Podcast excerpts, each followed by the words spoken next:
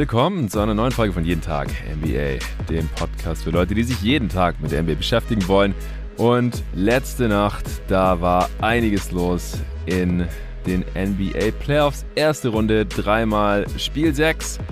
Und wir haben kein Spiel 7 am Samstag, denn alle führenden Teams sind schon in der zweiten Runde, haben also heute Nacht gewonnen. Das sind einmal die Philadelphia 76ers gegen die Toronto Raptors gewesen natürlich. Die haben deutlich gewonnen, 132 zu 97, 35 Punkte Blowout in Toronto. Das werde ich nachher mit dem Luca Cella hier zusammen besprechen. Zuerst werden hier gleich die Mavs gegen die Jazz besprochen. Äh, und dann im zweiten Teil des Pots auch noch natürlich die Phoenix Suns, die die New Orleans Pelicans geschlagen haben, 115 zu 109. Aber als allererstes Dallas gegen Utah. Was für ein Nailbiter wurde erst at the buzzer entschieden mit dem besseren Ende für die Mavs 98 zu 96, weil Bojan Bogdanovic den, weiß nicht, vielleicht offensten Dreier at the buzzer ever in den Playoffs nicht treffen konnte sehr unglückliche Crunch-Time für Utah. Und um das zu besprechen und dann gleich auch noch Mavs gegen Suns in der zweiten Runde ein bisschen zu previewen, habe ich mir natürlich wieder den Hans Schulze hier reingeholt. Morgen, Hans. Guten Morgen, Jonathan. Ähm, schön, dass es vorbei ist, diese Serie. ja, erstmal herzlichen Glückwunsch. Und äh, die Mavs sind zum ersten Mal seit 2011 in der zweiten Runde. Erste Playoff-Seriensieg seit der Meisterschaft. Damals als Kid noch Spieler war mit Dirk Nowitzki und Co. Jetzt als Coach der Mavs. Äh, in der zweiten Runde Doncic zum ersten Mal in der zweiten Runde und gegen Phoenix. Hey, wunderschön. Alte Rivalität lebt hier wieder auf. Da sprechen wir gleich drüber. Aber erstmal, ja, wie geht's dir jetzt hier an diesem Morgen? War ein heftiges Spiel, oder? Ja, ich so richtig in eine Freude angekommen bin ich noch nicht. Dieser offene Wurf am Ende, der hat schon diese eine Sekunde, wo der Ball in der Luft ist und man gesehen hat, dass der Bogdanovic komplett frei stehen wird. Da ist ein bisschen die Welt schon zusammengebrochen. Mhm weil auf ein Spiel 7 hat man natürlich eh nie Lust und ähm, ja, die Freude kam auch noch nicht so richtig, aber sie kommt hoffentlich noch. Als neutraler Fan hat man da auf jeden Fall Lust drauf, Game 7. Äh, vielleicht kriegen wir ja noch eins bei Wolves Grizzlies. Das äh, kommt dann heute Nacht, das ist das einzige Spiel um 3 Uhr. Und falls die Wolves zu Hause gewinnen können, dann wird ein, ein Spiel 7 erzwungen, was dann auch noch am Sonntagabend um 21.30 Uhr, also quasi noch zur Primetime hier in Deutschland kommen würde. Mal sehen. Falls die Grizz gewinnen, haben wir wirklich kein einziges Spiel 7 hier in dieser ersten Runde. Ich hätte auch gerne Mavs Jazz ein siebtes Spiel gesehen, denn erstens war das mein Tipp. Mavs in 7. Ich glaube auch, dass sie das auf jeden Fall gewonnen hätten. Wenn Bogdanovic jetzt hier diesen Dreier reingenagelt hätte, dann hätten die Mavs halt in 7 zu Hause gewonnen. Da hätte ich mir eigentlich keine Sorgen gemacht. Aber Spiel 7 ist natürlich immer super spannend. Und die Mavs hätten natürlich ein paar Tage weniger Pause gehabt, bevor sie dann gegen die Suns ran müssen. Ja, äh, wie gesagt, war ein krasses, krasses Spiel. Super spannend bis zur allerletzten Sekunde. Es, es, gab immer wieder Runs. Die Mavs waren auch immer wieder vorne. Die Jazz konnten sich wieder rankämpfen. Was fandest du jetzt hier heute in Spiel 6 am auffälligsten oder was wird bei dir hängen bleiben? der Wurf am Ende. und ähm, ja, es war halt ein cooles Schachmatch. Ne? Es hat angefangen, wie Spiel 5 aufgehört hat. Ähm, die Mavericks doppeln am Ball beziehungsweise contain zumindest den Ballhändler im Pick and Roll und lassen dann O'Neal oder House ständig frei stehen. Die Jazz haben darauf relativ gute Antworten gefunden, beziehungsweise haben O'Neal und House sind gut zum Korb gekommen und haben da auch teilweise wilde Dinger getroffen, aber wenn es läuft, läuft's halt. Mhm. Und ähm, ja, das hat sich dann der, im zweiten Viertel so zugespitzt, dass die Mavs halt niemanden mehr verteidigt bekommen haben. Auch, also die Jazz sind da teilweise einfach so zum Korb gekommen, ohne einen Block zu stellen. Hm. Ja, vor allem, vor allem Mitchell fand ich. Ich fand, der war heute ziemlich ja. am Start. Hatte wohl auch doch nichts am Hamstring, sondern eine, äh, was war's, äh, Thigh Contusion, auf jeden Fall so eine quasi Oberschenkelprellung, keine Zerrung äh, im Oberschenkel und deswegen konnte der heute ganz gut spielen und also konnte erstmal überhaupt spielen und fand ich, sah dann auch gut aus und wollte es auch mal von Anfang an wissen zur Abwechslung in, in dieser Serie. Der ist mir da auf jeden Fall äh, ziemlich positiv aufgefallen heute nochmal. Und auch immer wieder zum Korb gekommen, ja. Wollte vielleicht wirklich nur in Spiel 5 aus, ausgewechselt werden und hat dann noch das Spiel danach rumgehumpelt, um es glaubhaft zu erscheinen lassen. Um, ähm, Conspiracies, okay. ja. Ähm, nein, möchte ich natürlich niemandem vorwerfen. Ja. Ähm, ja, und dann im dritten Viertel haben die Mavs dann relativ viel Smallball gespielt, beziehungsweise mit Kleber auf der 5, Five Out. permanent und dann haben sie den Laden ein bisschen besser im Griff bekommen hinten und haben vorne halt angefangen, die Dreier reinzunageln. Wieder 8 von 12 Dreier, wie schon in Spiel 4 haben sie sich dann mit den Dreiern zurück ins Spiel gebracht. Im dritten Viertel alleine 8 von 12, ja genau. Mhm. Genau. Und ja, Viertel 4 war dann eine einzige Shitshow von beiden Teams. Also das war, das ging dann, glaube ich, wirklich nur noch auf die Nerven. Die Mavericks haben äh, zwar auch noch ihre Dreier getroffen, aber dann gerade in den letzten zwei Minuten haben sie nur noch ISOs gespielt, beziehungsweise eh relativ viel im vierten Viertel und da kaum gute Abschlüsse bekommen und die Jazz haben auch einen komischen Fehler nach dem anderen gemacht. Dieser Conley-Turnover da mit einer Minute vom Schluss, der Schrittfehler, wo ich mir nicht mal richtig sicher bin, ob es einer war. Mhm. Ähm, ja, also ganz wildes Spiel. Ja, ja, das war, war, war eine wilde Crunch, da können wir vielleicht gleich nochmal kurz drauf eingehen. Äh, mir sind noch so ein paar Kleinigkeiten aufgefallen, wie die Teams das Pick and Roll verteidigt haben oder On-Ball Screens. Also was die Mavs da mit Doncic teilweise gemacht haben, fand ich nicht so überzeugend oder hat auch nicht so gut geklappt. Also die wollten Luke halt irgendwie nicht on-ball switchen, wahrscheinlich um ihn da ein bisschen zu schonen und er hat dann halt äh, meistens äh, gedroppt, äh, wenn, wenn halt ein, wenn sein Mann ein Screen gestellt hat. Da äh, konnten die Jazz halt oft Drives draus generieren. Das äh, war auf jeden Fall auffällig. Und die Jazz haben dann auch oft nicht mehr die Onboard-Screens so easy geswitcht, sodass Luca sich da seine Matchups so einfach handen konnte sondern haben manchmal geswitcht, manchmal nicht. Äh, ab und zu hat er da ein Mismatch gehabt, war auch in der Crunch-Time äh, stand er dann mal nochmal in der ISO Rudi Gobert gegenüber und äh, hat einen Stepback-Dreier über den reingeknallt. Aber oft, wenn nicht geswitcht worden war, ja, wurde dann da irgendwie rumgedribbelt und am Ende halt irgendwie ein Stepback-Dreier oder ein halbwegs contesteter Dreier genommen, meistens äh, von Luca, einmal auch von Dorian Finney-Smith und die waren dann halt auch meistens nicht drin. Und so ist das Spiel überhaupt nochmal knapp geworden, weil die Mavs halt im Prinzip aufgehört haben, eine ordentliche Offense zu laufen in den letzten, weiß nicht, drei, vier Minuten. Ich glaube, es ging schon, ja, es ging schon das ganze vierte Viertel irgendwie so, dass mhm. die Mavericks mit O'Neill angreifen wollten, den Block meistens mit Bullock gestellt haben und dann hat, hat der nicht geklappt, haben sie den Switch nicht bekommen, haben sie nochmal einen Screen gestellt, haben den Switch nicht bekommen, ja. haben es vielleicht nochmal versucht, dann hat Bullock das Offensivvoll bekommen oder dann waren schon 15 Sekunden rum, ehe man überhaupt irgendwas gemacht hat. Ja. Und ähm, dann wurde es halt jedes Mal spät und sind kaum noch gute Würfe rausgekommen. Ähm, ja. Äh, Brunson hatte einen ganz wichtigen aus so einer Situation aus der Ecke getroffen, aber ja. gerade Luca hat im vierten Viertel dann wenig auf die Kette bekommen, bis auf diesen Dreier über Gobert, der glaube ich auch im vierten Viertel war. Ja, ja, genau, der war im vierten Viertel. Ja, der äh, Corner 3 aus der linken Ecke von Brunson über den Closeout von Bogdanovic, der kam, nachdem Luca halt seinen Mann schlagen konnte. Dann ähm, hat Gobert war in der Midrange und äh, hat halt versucht, Luca da irgendwie aufzuhalten und Bogdanovic ist dann schon mal Richtung Korb abgesunken, um da dann irgendwie Luca in Empfang zu nehmen. Der hat das natürlich gesehen und äh, auf Brunson rausgepasst.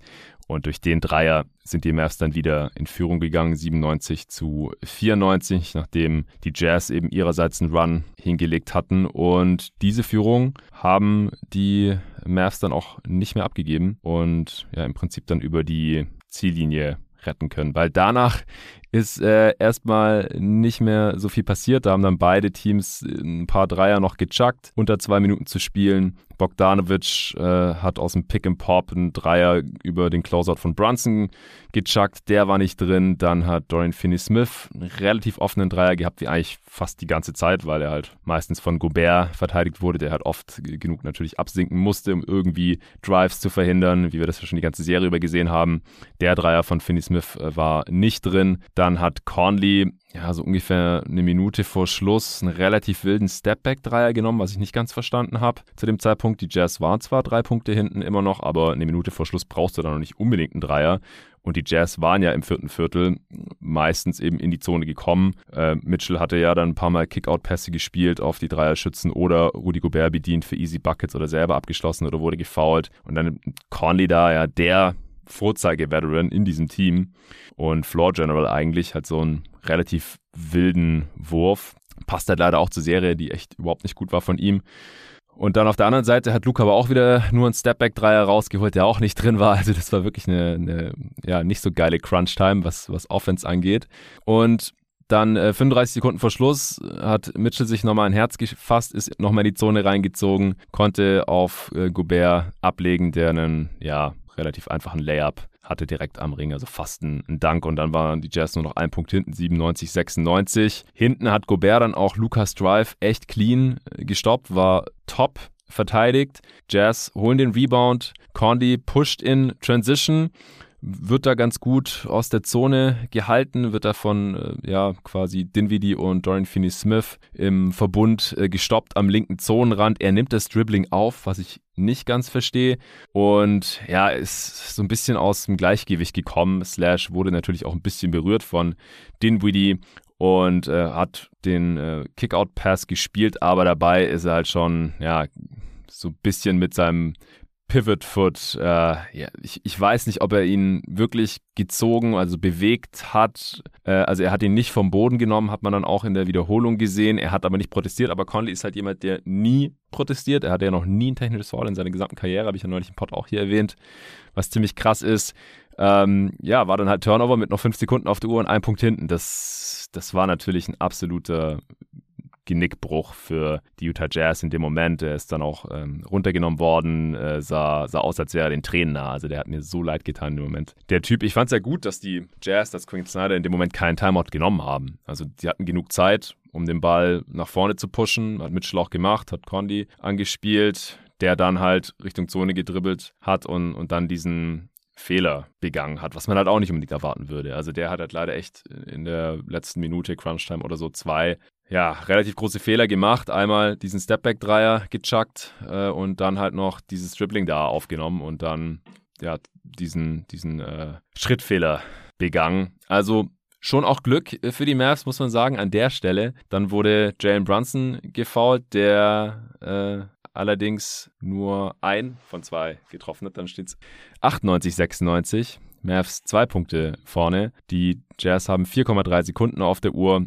Und äh, Quinn Snyder hat ein, ein, sehr schönes Play aufgezeichnet, bei dem äh, Bojan Bogdanovic oben über mehrere Screens rüber curlt und dann auf die Weak Side, in die Weak Side Corner äh, rüber rennt, da schon relativ frei war. Roy, äh, Quatsch, Royce O'Neal sage ich schon. Royce O'Neal hat den Pass gespielt, und wunderschön dann auch platziert ähm, einmal quer übers Feld in die linke Ecke. Und Dinwiddie kommt noch zum Closeout. Bogdanovic fällt den komplett raus. Dinwiddie fliegt vorbei. Bogdanovic steht frei an der Dreilinie, hat noch drei Sekunden auf der Uhr, also alle Zeit der Welt. Geht in den Wurf und dir ist wahrscheinlich in dem Moment das Herz in die Hose gerutscht, oder?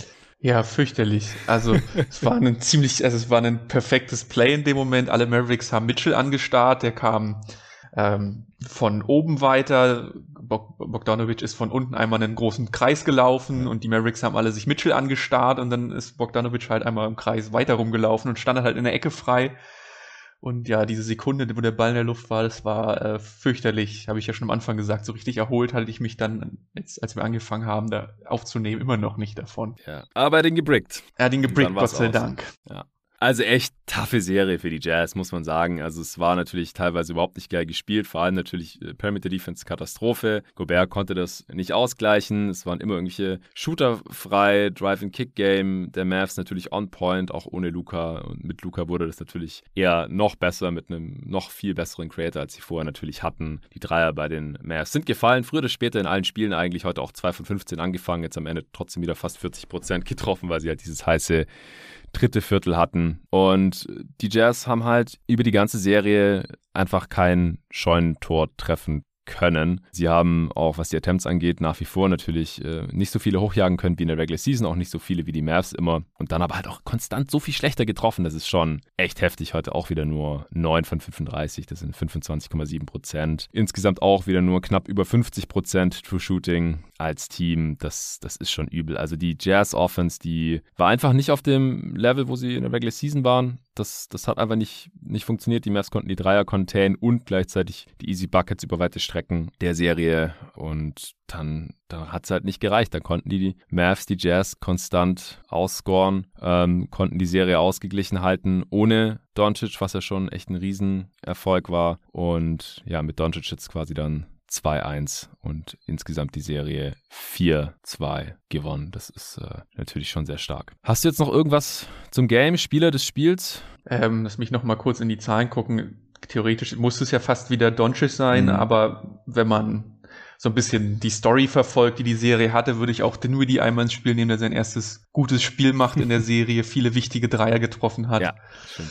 Vier von sieben müssten fast so viele Dreier sein, wie er in den sechs Spielen davor zusammengetroffen hat. Das könnte sein. Plus zwölf. 19 Punkte, ja. Ist dann mein gefühlter Spieler des Spiels. Ja, Topscorer äh, Doncic und Brunson auch wieder 24. Äh, Luca insgesamt 24, 9 und 8. Äh, hat natürlich den Boxscore wieder voll gemacht. Auch zwei Steals und zwei Blocks. Also der war halt in der Defense auch relativ aktiv, äh, wie ich finde. Also auch dadurch, dass er im Pick and Roll da natürlich äh, immer wieder attackiert wurde und dann quasi Drop Defense gespielt hat, hat er halt auch ein paar Blocks rausgeholt. Rim Protector. Ja, Rim Protector Luca. Jetzt, also im letzten Spiel war er fast noch Posterizer Luca geworden, jetzt heute Rim Protector Luca und dann äh, endlich seine erste Playoff-Serie gewonnen. Ja, ich denke, über die gesamte Serie müsste eigentlich Jalen Brunson so der, der Spieler der ja, Mavs sein. Das ist eigentlich äh, relativ klar. Auch Finney Smith hat heute wieder sehr gut bestraft, dass er im Prinzip ja immer der Small Ball Big war, wenn die Mavs ganz klein gespielt haben und dann Gobert halt immer auf ihn abgestellt werden musste. Er musste irgendwo hin rotieren und dann hatte Finney Smith wieder neun Dreier in dem Spiel, hat vier davon getroffen, aber hatte 18 und 10 und auch fünf Assists aufgelegt. Also der hat natürlich auch eine bockstarke Serie gespielt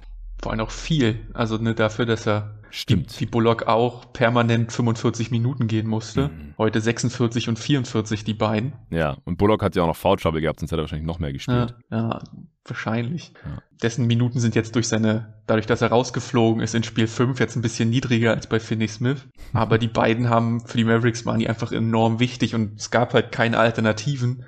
Entweder hat man keine Offense mehr gehabt, wenn man Green reingebracht hat mit ein bisschen mehr defensiven Fokus oder man hat keine Defense mehr gehabt, wenn man Bertans reingebracht hat. Also die beiden hat er, hat Kid zwei Minuten probiert heute, minus sechs in diesen zwei Minuten und dann war das mit den anderen Spielern vorbei und man ist zu einer siebener Rotation zurückgegangen. Ja. ähm, ja. Ansonsten fand ich, haben die Jazz heute eigentlich ihre Looks bekommen, hatten auch viele gute Würfe, fand ich, zumindest lange, lange Zeit, aber haben halt wieder nur neun von 35 Dreiern getroffen. Ja. Das ist halt dann bitter. Ja, war für die Jazz definitiv ein gewinnbares Spiel hinten raus. Und, ähm, aber jetzt ist es halt vorbei. Ja, es ist vorbei. Ich denke auch, dass es vorbei ist für diesen Kern der Jazz. Würde mich wundern, wenn Danny Ainge ja auch während dieser laufenden Regular Season, da der, ich glaube, der President of Basketball Operations geworden ist, auf jeden Fall. Da ist der Strippenzieher und äh, Verantwortliche für diesen Kader. Und den hat er nicht zusammengestellt. Und was da zur Deadline passiert ist, das waren ja auch keine Win-Now-Moves. Da bin ich jetzt schon sehr, sehr gespannt, was hier passiert. Will Mitchell bleiben? Ich habe das auch im gestrigen Pod schon angeschnitten mit Jonathan Hamacher, da kam eine Frage zu. Will Mitchell bleiben? Dann wird man wahrscheinlich um ihn retoolen. Gobert zu traden ist nicht ganz einfach, aber ich kann mir wirklich sehr schwer vorstellen, dass wir nächste Saison hier nochmal äh, den Kern äh, Mitchell, Gobert, Condi, Bogdanovic sehen werden. Oder diese Starting Five auch mit Royce O'Neill. Ich glaube, die hat jetzt ihr Ende erreicht hier in diesen Playoffs. Was glaubst du, was machen sie? Also Capella traden sie, glaubst du? Äh, Capella. Capella. Ähm, Gobert. Für Capella vielleicht nach Atlanta. Für Capella, genau. Ja, ey, diesen, ich, ich weiß es halt nicht. Ich kann gerade schwer einschätzen, ob jemand Bock hat auf Gobert mit diesem Vertrag. Ich äh, habe gestern äh, diesen Trade in den Raum geschmissen, den ich auf Twitter gesehen hatte, äh, für also Gobert nach Brooklyn gegen äh, Simmons und zum Beispiel Claxton und Bruce Brown oder so. Also ich halte es für unrealistisch. Ich glaube nicht, dass Ben Simmons jetzt schon wieder getradet wird und dann auch nicht unbedingt nach Utah. Ich glaube, der würde Klatsch, also seine Agency, total an die Decke gehen. Aber anstelle der Nets würde ich es vielleicht einfach machen. Ich weiß halt nicht, ob die Jazz das dann machen würden. Ähm, also irgendwie für so einen anderen Star, der seinen Vertrag gerade überhaupt nicht wert ist und tausend Fragezeichen hat, äh, könnte man es vielleicht machen. Und bei den Nets spielt ja auch die Luxury Tax nicht so eine große Rolle, weil die sowieso drin sind und Joe Zadie einfach zahlt mit KD und Kyrie und dann halt Gobert. Fände ich spielerisch auch ziemlich passend, auch so von der Altersstruktur her und so. Aber ansonsten ist es halt schwierig, äh, gerade ein Team zu finden, die ja irgendwie so viel für Gobert oder die Gobert überhaupt aufnehmen würden und dann noch was abgeben würden, was Utah irgendwie halbwegs gebrauchen kann. Aber ich kann mir vorstellen, dass das ihr Ziel ist. Oder halt, wenn Mitchell sagt, hey Leute, ich habe eh so langsam keinen Bock mehr, ihr könnt, könnt mal gucken, was ihr so für mich kriegt. Kann ich mir das schon auch vorstellen. Who knows? Wir werden es wir werden sehen. Wir äh, sollten noch kurz über Mavs Suns sprechen, bevor du dann auch gleich los musst. Und äh, dann nehme ich mit Luca natürlich noch zu den anderen beiden Games auf. Wir haben jetzt natürlich, ja, vielleicht fünf Minuten Zeit gehabt, um uns wirklich auf diese Serie vorzubereiten, seit sie feststeht. Ähm, natürlich davor schon so ein bisschen mental durchgespielt. Ich hatte ja eh mit den Mavs gerechnet und ich hatte auch damit gerechnet, dass die Suns die Pelicans schlagen, früher oder später. Und ich habe mega Bock auf die Serie. Also ich glaube, das wird wirklich cool, auch für neutrale Fans. Ähm, was sind so deine allerersten Gedanken wenn du an Suns Mavs ab äh, Montag dann denkst. Ja, wir haben ja vorgestern off auch schon mal drüber gesprochen. Ich habe auch mega Bock. Die Spiele Dallas gegen Phoenix waren immer geil in den letzten zwei, drei Jahren, wenn alle in Vollbesetzung da war. Phoenix, Phoenix hat immer gewonnen. Das ist natürlich aus Mavericks Sicht ein bisschen ärgerlich, aber die Spiele waren trotzdem immer cool. Ja, Aiden ist, ist ähm, 8-1 gegen Luca, seit die gedraftet wurden. Und Ach, was, Dallas hat eins gewonnen war. irgendwann mal? Ja, ich, hätte ich gar weiß nicht. auch nicht mehr welches, aber ist, ich habe es nochmal nachgeschaut, weil ich habe es neulich in einem Pod gesagt und äh, danach ich, wollte ich mich nochmal versichern, ob das auch wirklich so ist und äh, hatte ich richtig im Kopf gehabt. Das ist acht Siege für Phoenix, ein für die Mavs. Und es war ja auch noch, als die Suns richtig kacke waren, als äh, Aiden gerade gedraftet wurde. Ah, das war, was, was das letzte Spiel von Dirk? Kann das sein? Da hat er das, glaube ich, ah. gewonnen, als Crawford 50 Punkte gemacht hat, hat Aiden da mitgespielt. Ja, wahrscheinlich, ja. Das kann gut sein. Das, da hat Dallas, glaube ich, gewonnen. Aber, na. Okay. ja, das, das kann sehr ja. gut sein. Hat er nicht auch, da hat doch von den Suns auch sonst fast keiner mehr gespielt. Ist ja auch egal. Also. Ja, vielleicht hat Aiden noch gar nicht. Naja. Ähm, ja, aber die Spiele sind immer unterhaltsam gewesen, waren auch alle immer eng. Ähm, hinten raus hatten die Suns immer den längeren Atem, aber ja, vielleicht ist es in den Playoffs anders. Playoff Luca und so. Ähm, ähm, das wären jetzt so die ersten Sachen, die ich hätte. Ja, die Suns haben halt, das ist kein Zufall, ich denke, sie haben halt defensiv sehr gutes Personal, um das Doncic Pick and Roll einigermaßen einzuschränken. Mit Aiden und Mikael Bridges, das ist eigentlich immer so das Hauptding bei diesen Spielen, wie ich finde. Also Mikael ist einfach ein ziemlich gutes Matchup gegen äh, Luka Doncic, äh, zumindest in der Regular Season jetzt immer gewesen. Und mit Aiden haben sie halt auch einen super mobilen Big drin. Sie haben viel bessere Perimeter Defender, also das, man kann jetzt einfach nicht davon ausgehen, dass die Perimeter Creator, also die Guards, sprich Brunson, Dinwiddie und auch Luca ständig irgendwie Paint-Touches bekommen und dann muss irgendwer rotieren und dann haben sie einfach einen freien Dreier für einen ihrer Shooter, die die dann reinnageln. Das funktioniert gegen die Suns Defense in der Form nicht, weil sie am Perimeter keine Schwachstellen haben. Also die, die größte defensive Schwachstelle ist mittlerweile Chris Paul. Ich kann mir auch vorstellen, dass die attackiert wird. Devin Booker ist mittlerweile ein sehr guter Defender und Bridges und Crowder sowieso. Ähm, Aiton ist deutlich mobiler als Gobert. Das haben wir letztes Jahr auch schon gesehen im direkten Vergleich, weil erst die Jazz gegen die Clippers Five-Out Offense gespielt haben, dann die Suns und die Suns hatten damit nicht solche großen Probleme. Und auf der anderen Seite weiß ich auch nicht, ob die Mavs so viel Smallball spielen können, weil Aiton halt total der Smallball-Buster ist am offensiven Ende. Also der zerstört kleinere Gegenspieler im Post einfach. Das hat er selbst gegen die Warriors, als die dann Small gegangen sind in der Regular Season. Jetzt hat er dann halt gegen Draymond Green ständig gescored. Das funktioniert nicht so gut, glaube ich, weil Aiton einfach offensiv so sichere Post-Moves hat, der wird dann ständig, kriegt geile Entry-Pässe von Chris Paul und dann macht er da einfach einen Hook nach dem anderen rein oder einfach irgendwelche Layups, die Gobert halt überhaupt nicht kann, die er nicht mehr probiert meistens. Also das, glaube ich, könnte schon deutlich schwerer für die Mavs werden. Ich habe trotzdem Respekt vor dem Matchup, weil die Suns irgendwie noch nicht so ganz in ihrem Game drin sind. Devin Booker ist heute Nacht erst zurückgekommen, der war noch nicht bei 100 Prozent. Ich hoffe, der kann sich jetzt noch vollends erholen, bis äh, dann Montag die Serie losgeht. Also die Suns haben jetzt schon sechs Spiele gegen die Pelicans benötigt, die ganz anderes Team sind als die Mavs, aber die Mavs sind ja das bessere Team als die Pelicans. Deswegen, ich glaube, wir bekommen hier eine spannende Serie. Aber wie gesagt, das, was die Mavs jetzt hier gegen die Jazz so gut gemacht haben, ich glaube, das wird gegen die Suns nicht in der Form funktionieren. Wie siehst du das? Ja, auch am anderen Ende. Also ich finde auch, ne, die Mavericks Defense war ja gegen die Jazz relativ gut. Das Ziel war die ganze Zeit, die Jazz von der, äh, ja, die Jazz von der Dreierlinie zu jagen. Und da sagen sich die Suns, naja gut, dann nehme ich halt den Midrange-Wurf. Also Booker und Paul sind ja nun die Kombo, die mit Abstand die meisten Midranger nehmen. Mhm. Und ähm, die jetzt von der Dreierlinie zu verjagen, wird vielleicht klappen. Ja. Aber dann kriegen die Suns trotzdem die Würfe, mit denen sie ganz gut leben können, weil da sind sie ja so ein bisschen das atypische Team in der Liga, die dann halt mit den Schultern zucken und ihr Spiel trotzdem durchziehen.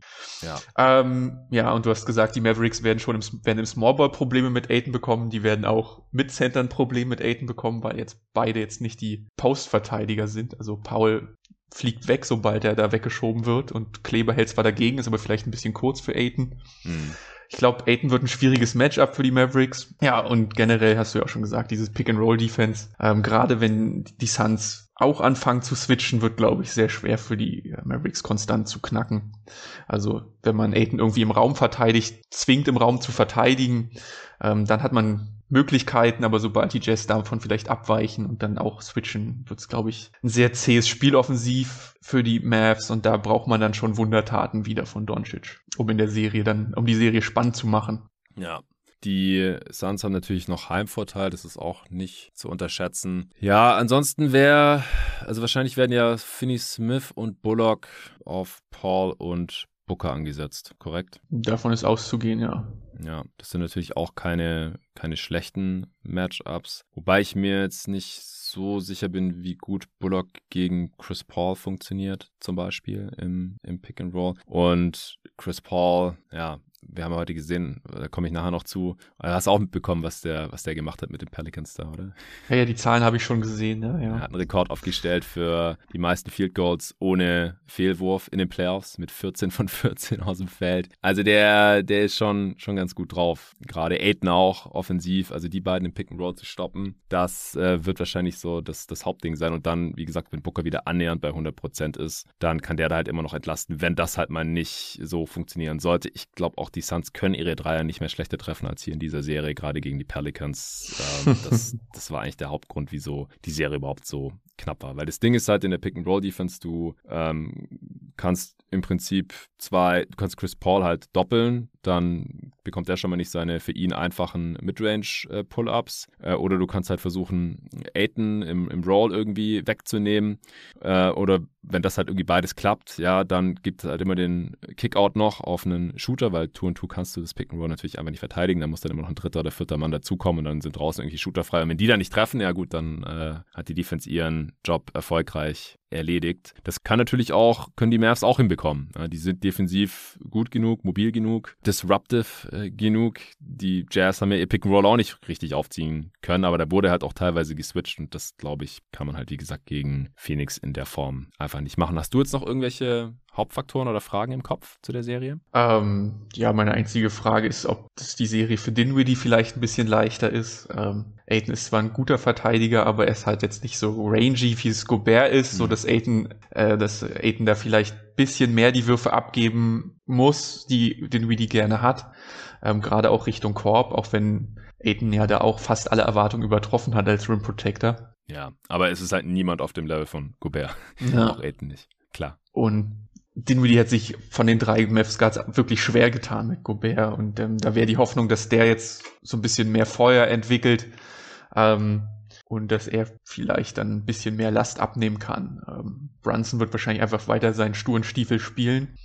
Ja, aber die Mavericks Guards, die drei Creator, die müssen schon über sich hinauswachsen, wenn die Mavericks da eine Chance haben wollen gegen ja, die Suns. Ja, ich denke auch, also wenn, wenn die Mavs hier gewinnen, dann äh, wird Luka Doncic eine krasse Serie gespielt haben und das sollte natürlich keiner überraschen. Und ich bin super gespannt, äh, Doncic jetzt gegen die äh, Suns Defense zu sehen in den Playoffs äh, zum ersten Mal. Ich hoffe, dass auch er wieder fit wird und dass wir einfach ein Duell von zwei Mannschaften haben, die, die fit sind. Das, das wünsche ich mir auf jeden Fall. Ich denke, es könnte spannend werden. Was wäre denn äh, dein Tipp? Kommen wir vielleicht jetzt da schon zu, weil du musst gleich los. Mein Tipp wären Suns in 6. Ja, das. Sehr langweilig. Ja, das wäre tatsächlich auch meine. Ich könnte mir auch vorstellen, dass wenn, also die Suns schienen mir jetzt einfach gegen die Pelicans nicht so ganz auf der Höhe zu sein. Ich kann nicht ganz festmachen, woran es liegt. Einfach teilweise nicht 100% in der Defense, gerade in der Transition Defense gegeben. Das ist gegen die Mavs nicht so das Problem. Die gehen einfach nie in Transition. Ähm, dann, wie gesagt, die Dreier müssen auf jeden Fall wieder fallen. Booker muss bei 100% sein. Ähm, wenn, wenn das der Fall ist, dann glaube ich auch, dass die Suns in 6 machen werden. Wenn nicht, dann kann es hier auch über 7 gehen. Dann ist natürlich normalerweise immer noch das Heimteam favorisiert, aber alles andere als der Ausgang, dann hat sich wahrscheinlich jemand verletzt oder Booker ist nicht bei 100%. Oder die Suns ähm, spielen noch schlechter, als sie es jetzt hier streckenweise gegen die Pelicans getan haben. Oder die Mavs noch besser, als sie es gegen die Jazz gemacht haben. Das kann natürlich auch sein, aber die, die haben ja jetzt hier die Erwartungen tendenziell auch schon übertroffen. Also dann sagen wir beide äh, Suns in 6. Ab Montag geht's los. Wird dann natürlich auch hier im Pod gecovert. Dann äh, gehe ich mal davon aus, dass es heute hier auch nicht dein letzter Auftritt bei jeden Tag NBA war, Hans. Ja, wenn die Suns immer mit 30 gewinnen, möchte ich hier nicht herkommen. Okay, Aber, dann weißt du schon mal Bescheid. Ähm, ähm, nein, sehr gern. Sehr cool. Ich habe gerade nochmal geschaut, dieses eine Spiel, das Aiton verloren hat gegen äh, Doncic Schmerz, das war 2019 schon. Ja, okay. Und da hatte Aiton nur 20 Minuten gespielt, eins von sieben aus dem Feld, fünf Fouls und drei Turnovers. Und die Topscorer des Das Suns. darf er wieder machen. Ja, die Topscorer des Suns waren TJ Warren und Josh Jackson. Man hat 94 zu 104 verloren. Äh, Luca hat 30, 5 und 5 gemacht. Ja. Maxi Kleber war damals auch Starter. Ansonsten war Dorian Finney-Smith, Dwight Powell und Jalen Bronson kamen von der Bank. Sonst war niemand vom jetzigen Team dabei. Und bei den Suns war außer Aiton und Bridges in der Starting Five auch niemand vom jetzigen Team am Start. Booker war anscheinend verletzt. Okay, dann war's das. Danke dir, Hans. Sehr gerne. Und jetzt geht's hier gleich weiter mit Luca. So, weiter geht's wie angekündigt mit Suns Pelicans äh, Review. Bevor wir dann zu Raptors Sixers Review und Heat Sixers Preview kommen, all das äh, zusammen mal wieder mit dem Luca Cella. Morgen, Luca. Guten Morgen, Jonathan. Ja, du hast äh, dich immer wieder angeboten, Sixers Raptors zu schauen. Ich konnte nur das erste Viertel gucken, war ja dann auch ein Blowout. Bin gespannt, was die Sixers da heute getan haben, um die Raptors dann im Closeout-Game so fertig zu machen. Aber erst erzähle ich dir noch kurz, um hier dieses äh, Suns-Kapitel abzuschließen. Ich habe ja gerade schon die Preview Suns Mavs mit äh, Hans aufgenommen. Das konntest du nur nicht hören, aber wir haben gerade off-air kurz drüber gequatscht.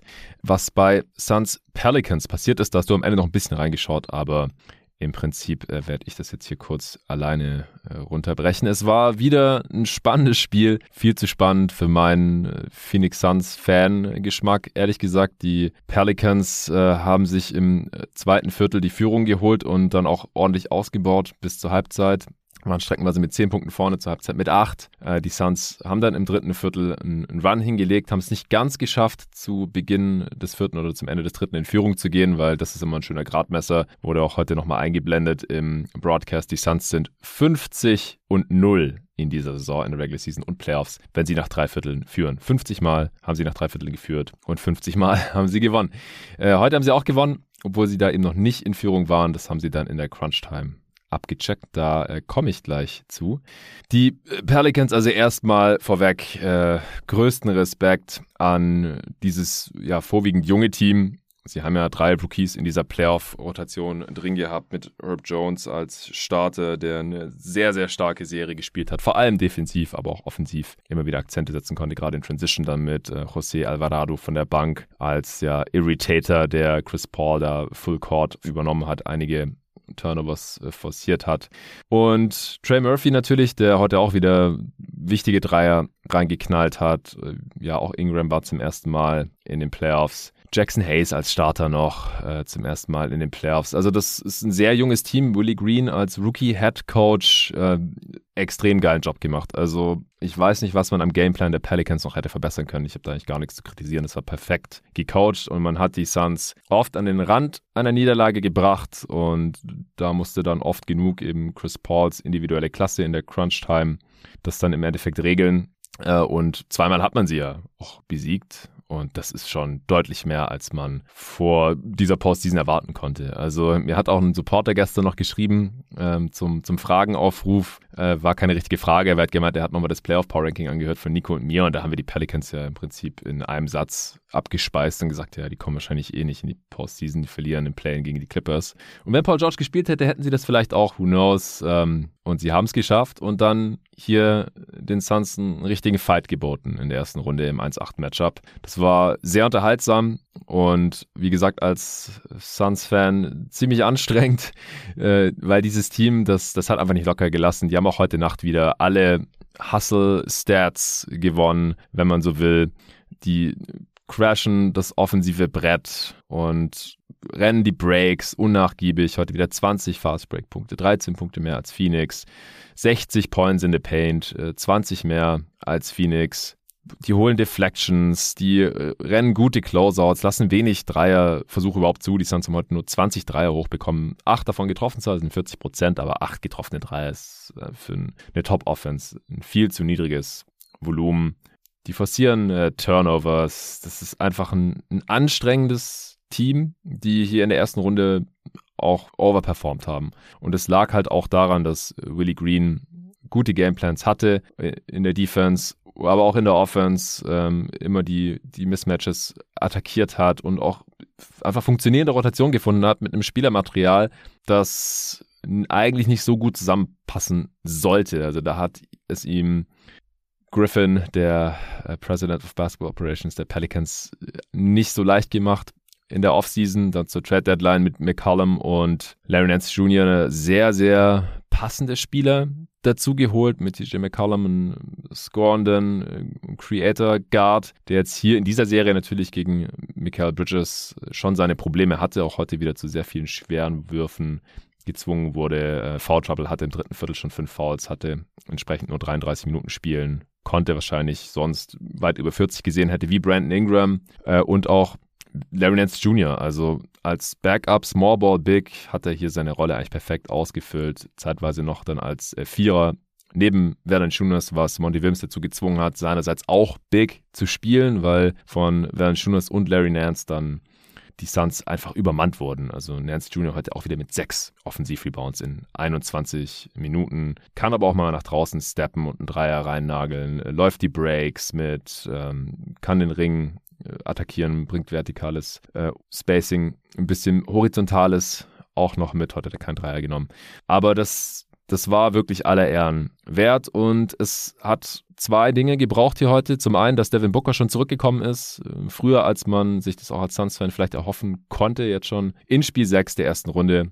Und das bedeutet für mich jetzt auch, dass er dann am Montag, wenn es losgeht hier gegen die Mavs in Phoenix, äh, wohl wieder äh, ja, am Start sein wird. Er hat 32 Minuten gespielt, war sichtlich noch angeschlagen, konnte nicht äh, Vollgas gehen, aber hat immer wieder wichtige Punkte gemacht, ein paar Tough Shots aus der Midrange, genagelt. Der Dreier fiel nicht so ein von sechs, aber hat am Ende noch einen wichtigen getroffen und ich hoffe, dass er dann bis Montag äh, noch näher an 100 Prozent ist, weil ohne ihn, das hat man in der Serie jetzt auch gesehen, da haben die Suns offensiv einfach ein Problem, wenn, äh, weil Chris Paul kann dieses Team offensiv nicht über 35, 40 Minuten die ganze Zeit tragen. Der muss sich seine Spots äh, raussuchen und ansonsten auch mal schon mal den Ball abgeben, den Ball verteilen in der Defense auch ein bisschen ausruhen. Und wenn er in der Defense attackiert wird und in der Offense so viel Last auf seinen Schultern ist, äh, er wird jetzt bald 37, dann führt es nicht konstant zu Siegen für Phoenix. Und auch DeAndre Ayton, der, der hat immer seine Stretches, äh, wenn im Pick and Roll entsprechend verteidigt wird, dass er das gnadenlos ausnutzen kann, wenn er da bedient wird und wenn er nicht gedoppelt wird oder der Ball aus seinen Händen forciert wird, dann kann der auch mal dominieren und in der Halbzeit 20 Punkte machen oder so. Hat auch wieder 22, 10 von 12 aus dem Feld. Aber er ist halt auch keine klassische erste Playoff-Scoring-Option. Das ist Devin Booker. Und wenn der fehlt, dann äh, fehlt den Suns offensiv definitiv was. Dann sind sie vor allem auch auf ihr Dreier-Shooting angewiesen. Wenn das Pick and Roll von Aiton und Paul einfach mit drei, vier Mann verteidigt wird, die Shooter außen frei sind, dann müssen die Dreier doch reinfallen. Und das ist halt in den ersten Spielen dieser Serie überhaupt nicht der Fall gewesen. Und dann, dann wird es schnell eng. Das hat man auch gesehen. Äh, mir hat in der Serie äh, und auch in dem Spiel heute teilweise, aber es wurde jetzt die letzten zwei Spiele schon deutlich besser, schon so ein bisschen die Intensität bei den Suns gefehlt. Ich weiß nicht genau, woran das liegt. Ich kann das nicht wirklich an irgendwas festmachen, jetzt so aus der Ferne. Vielleicht haben sie die Pelicans ein bisschen unterschätzt, gerade auch in dem Spiel, in dem sich Devin Booker verletzt hat. Da waren sie vielleicht so ein bisschen ja, in, in Schockstarre auch, weil ja relativ schnell klar war, dass ähm, er jetzt erstmal der Weile raus sein wird. Aber wie gesagt, die Pelicans äh, haben sie hier total out-hustled. Ähm, zur Halbzeit hatten die auch 14 Second Chance Points, die Suns keinen einzigen. Und deswegen war es auch ja kein Wunder, dass sie mit 10 vorne waren. Was mir in der ersten Halbzeit auch nicht so gut gefallen hat, war, dass man, obwohl ja Booker zurück war und er im Endeffekt relativ viel gespielt hat, äh, trotzdem einen langen Stretch im zweiten Viertel hatte, in dem weder Chris Paul noch Devin Booker drauf war. Und das sind einfach Minuten, die äh, gehen gegen gute Teams nicht gut. Also die, das funktioniert einfach dauerhaft nicht. Ähm, und da habe ich mich halt gefragt, wenn beide da sind, wieso werden die dann nicht gegeneinander gestaggert, so wie man es ja normalerweise auch immer gesehen hat in der Regular Season. Und in der zweiten Halbzeit hat Monty Williams da dann auch adjusted und hat Booker nicht starten lassen, sondern äh, Cam Johnson, sodass halt Booker dann raufgekommen ist, als Chris Paul runtergegangen ist. Oder die haben da hat sich die Spielzeit dann nicht so sehr überschnitten und da hat man das dann äh, vermieden. Bridges hatte heute kein so tolles Spiel. Im letzten Spiel hat er sein Career High gemacht gehabt, 31 Punkte. Also defensiv war richtig krass und äh, offensiv hat er auch gut gefinisht, wenn er seine Abschlüsse bekommen hat. Hat er aber auch vier Turnovers, allein zweimal davon ist er in der Corner Nach einem äh, Catch wollte er da ziehen, ist er zweimal ins Ausgesteppt. Ich hasse diese Turnovers ja wie, wie die Pest. Die sind einfach sowas von vermeidbar. Wenn man beim Antritt ins Aus rennt, also ins Aus steppt. Das machen NBA-Spieler relativ oft, dass sie da einfach nicht im, im Auge haben, dass die Linie direkt hinter ihren äh, Fersen ist und dann noch diesen kleinen Schritt nach hinten machen beim Antritt. Äh, das hat Bridges heute zweimal gemacht. Das äh, hat den Suns wehgetan. In der ersten Halbzeit äh, insgesamt lief die Offense aber heute ganz gut. Chris Paul war der andere ganz große Faktor hier heute, wieso das so gut lief. Der hat die Offense meisterhaft dirigiert, hat alles genommen, was ihm die Defense gegeben hat im Pick and Roll. Ähm, was natürlich ein großer Vorteil ist, dass wenn Booker wieder da ist, dann wurde der von Herb Jones verteidigt und dann muss ja CJ McCollum Chris Paul verteidigen, weil ansonsten gehen die Matchups bei den Pelicans überhaupt nicht auf. Und CJ McCollum ist defensiv halt einfach ein Minusspieler und der wird von Chris Paul dann gnadenlos attackiert. Und der hatte da seine helle Freude im Pick and Roll. Also teilweise sind die Defender dann undergegangen. Einmal ist zum Beispiel äh, Murphy undergegangen im Pick and Roll. Chris Paul nagelt den Stepback-Dreier rein. Dann spielen sie äh, Drop und Chris Paul ist dann natürlich Money aus der Midrange und hat heute alles getroffen aus dem Feld. Das ist keine Betreibung. Er hat wirklich alles getroffen. 14 von 14 Field Goals. Der Dreier, den ich gerade erwähnt habe, war sein einziger. Er war für vier frei von der Linie, hat die auch alle getroffen. Am Ende 33 Punkte, 8 Assists, 3 Turnovers auch wieder, aber 33 Punkte aus 16 Shooting Possessions, das ist einfach nur insane. Also er hat doppelt so viele Punkte, wie er Ballbesitze aufgebraucht hat, um zu scoren. Und damit hat er einige Rekorde gebrochen. Er hat unter anderem die meisten aufeinanderfolgenden Field Goals seit 97 gemacht gehabt, als er, seine, als er sein 13. Field Goal getroffen hat. Aber er hat ja dann nochmal eins getroffen. Vielleicht äh, reicht es jetzt sogar noch weiter zurück. Das wurde eben eingeblendet. Und nach dem Spiel habe ich mir mal kurz die Mühe gemacht und bei Basketball Reference bzw. StatHead äh, reingehauen. Playoff-Spiele und ähm, habe erstmal geschaut, ob schon mal jemand 14 von 14 war einem Playoff-Spiel. Das war nicht der Fall. Dann habe ich geschaut, wie viele Spieler haben alle 10 Field Goals oder mehr getroffen in einem Spiel und äh, das waren auch nicht so viele und das meiste vor jetzt Chris Paul, die meisten Field Goals ohne Miss in einem Playoff-Spiel. Ähm, hast du schon gesehen? Ich habe es gesehen, ja. Du hast ähm, schon gesehen. Hättest du es gewusst, wer es war? Nee, nee ich habe es gerade wieder vergessen. Ich weiß, dass die Barker war zum Beispiel auf der Liste drauf. Der war, war dabei, genau. Viele Big Men. Aber ja. wer war jetzt auf Platz 2 nochmal? Äh, nee, nee, war 12 von 12 äh, bei den Rockets. Ah, nee, nee, nee, nee ja. war's. genau, genau, ja. 2017 ja. gegen äh, die Thunder in Spiel 4 hat er 28 Punkte gemacht äh, in 25 Minuten und war 12 von 12 aus dem Feld, äh, aber natürlich kein Dreier genommen und auch nur vier seiner sieben Freiwürfe getroffen. Dann ein gewisser Larry McNeil hat 1975 auch 12 von 12 getroffen gehabt. Äh, Sergi Barker 11 von 11, 2012 in den Western Conference Finals gegen die Spurs 26 Punkte gemacht. Auch kein Dreier genommen, damals war er noch kein äh, Stretch Big und äh, hat auch alle seine vier Freiwürfe getroffen. Da ist mir aber so aufgefallen, so die meisten Spieler haben keine Dreier genommen. Von Spielern, die mindestens neun Field Goals genommen und alle getroffen haben, gab es genau zwei Stück, die Dreier genommen haben. Scott Wedman 1985, vier von vier Dreier und Bob Hansen 1986, zwei von zwei Dreier. Das Ding ist, die haben beide dafür Freiwürfe verworfen. Habe ich gedacht so, was sind die meisten Field Goals äh, in Kombination mit kein Dreier verworfen, aber mindestens ein getroffen und kein Freiwurf verworfen, so wie es Chris Paul eben heute gemacht hat. Und es gab noch keinen einzigen Spieler, der mehr als sieben Field Goals hatte und eben diese Kombination mit Dreiern und Freiwürfen noch hatte. Es gab drei Spieler, die sechs Field Goals hatten. Doug Christie 2002 für die Kings gegen die Mavs. Der war von 4 von 4 aus dem 2-Bereich, 2 von 2 von der 3-Linie und alle sechs Freiwürfe getroffen. Und dann noch Damon Jones für die Milwaukee Bucks 2004. Auch 6 von 6 aus dem Feld, 3 von 3 Dreier und 2 von 2 Freiwürfen. Und Kenny Smith 1996 für die Houston Rockets. Man kennt ihn von der TNT Crew. Äh, auch 6 von 6, 2 von 2 Zweier, vier von vier Dreier und ein Freiwurf. Aber das ist ja alles nicht annähernd äh, irgendwo in der Nähe von 14 von 14 aus dem Feld. Also Chris Paul, der war fucking wet. Ich habe auch nochmal geschaut, der hat keinen einzigen Abschluss am Ring in der Restricted Area gehabt. Das waren alles Jump Shots oder Floater. Und er, ja, konnte da einfach nicht verteidigen, verteidigt werden, ist da aus dem Pick and Roll immer und immer wieder in seine Spots gekommen und hat hier dieses Game heute einfach geclosed. Ich fand es ziemlich passend, wie äh, Seth Partners auf Twitter formuliert hat. Also sinngemäß, das wäre jetzt hier so Dad äh, beim Pickup-Game Energy. So, man, äh, man, der Dad liegt hinten gegen, gegen den Sohn oder gegen die Tochter und äh, das Kind fängt halt an, Trash zu talken und dann hat der Dad irgendwann keinen Bock mehr und macht, macht halt ernst und spielt richtig und dann äh, hat natürlich das Kind keine Chance mehr und so, so ein bisschen war es hier heute auch. Aber wie gesagt, die Pelicans haben nochmal gefightet. Auch Herb Jones hatte nochmal ein paar geile Sequenzen, hat hinten einen Inbound-Pass einfach gesnatcht, geklaut äh, und ist dann in Transition, hat ein Behind-the-Back-Dribbling gemacht und dann ein Up-and-Under-Layup so zwischen Michael Bridges und Bismack Biombo, die beide so auf den Chase-Down-Block gegangen sind, so durchgelegt. Das war richtig nice. Äh, auch Alvarado hatte natürlich wieder seine, seine Szenen, gar keine Frage. Brandon Ingram war auch wieder ganz gut unterwegs. Wie gesagt, CJ McCallum hatte Foul Trouble, das hat den Pelicans natürlich wehgetan. Und im vierten Viertel haben sich die Suns dann die Führung geholt. Cam Johnson war da nochmal ein wichtiger Faktor. Da hat dann quasi die Starting Five gespielt mit Cam Johnson statt äh, Jay Crowder, der nach wie vor ja einfach ja, noch nicht in der Serie angekommen ist, was äh, Shooting angeht. Hat jetzt, glaube ich, 11% seiner Dreier getroffen über die Serie. Äh, und Cam Johnson ist da einfach der deutlich gefährlichere Offensivspieler. Mit ihm lief es da auch gut. Der hatte zuerst einen Tip-In vorne. Da ähm, hat er Alvarado im beim, nee, äh, Graham war es. Graham beim Boxout übermannt. Dann hat er hinten einen Stil geholt, vorne einen Dreier reingenockt. Dann waren die Suns 93 zu 91 äh, vorne. Dann äh, hat Chris Paul, wie gesagt, äh, da sein Ding durchgezogen. Und als er 29 Punkte hatte und sein 13. Field Goal reingeknallt hat, hat äh, Kevin Harlan auch so richtig schön äh, geschrien: Chris Paul, he has gone mad.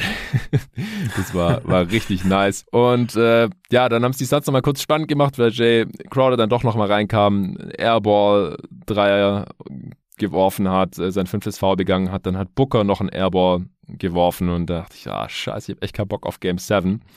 Weil das, ja, das wird dann immer richtig hart für die Nerven, gerade bei dem 1 gegen 8 äh, Matchup. Da, da will man als One-Seed ja eigentlich echt kein Game 7 haben. Vor allem, wenn das andere Team schon in der zweiten Runde wartet. Aber dann, Chris Paul hat's abgecheckt, Eliup auf Aiton gespielt mit 2,15 zu spielen, 103 äh, zu 102 und danach haben die Suns die Führung nicht mehr abgegeben. Booker hat noch einen Dreier reingeknallt. Nee, stimmt gar nicht. Ich glaube, Brandon Ingram hat noch einen, äh, diesen Up-and-Under-Layup, so einen Reverse-Layup gemacht gegen Aiton zum 113, 104. Aber dann hat Booker einen Dreier reingeknallt, unter zwei Minuten.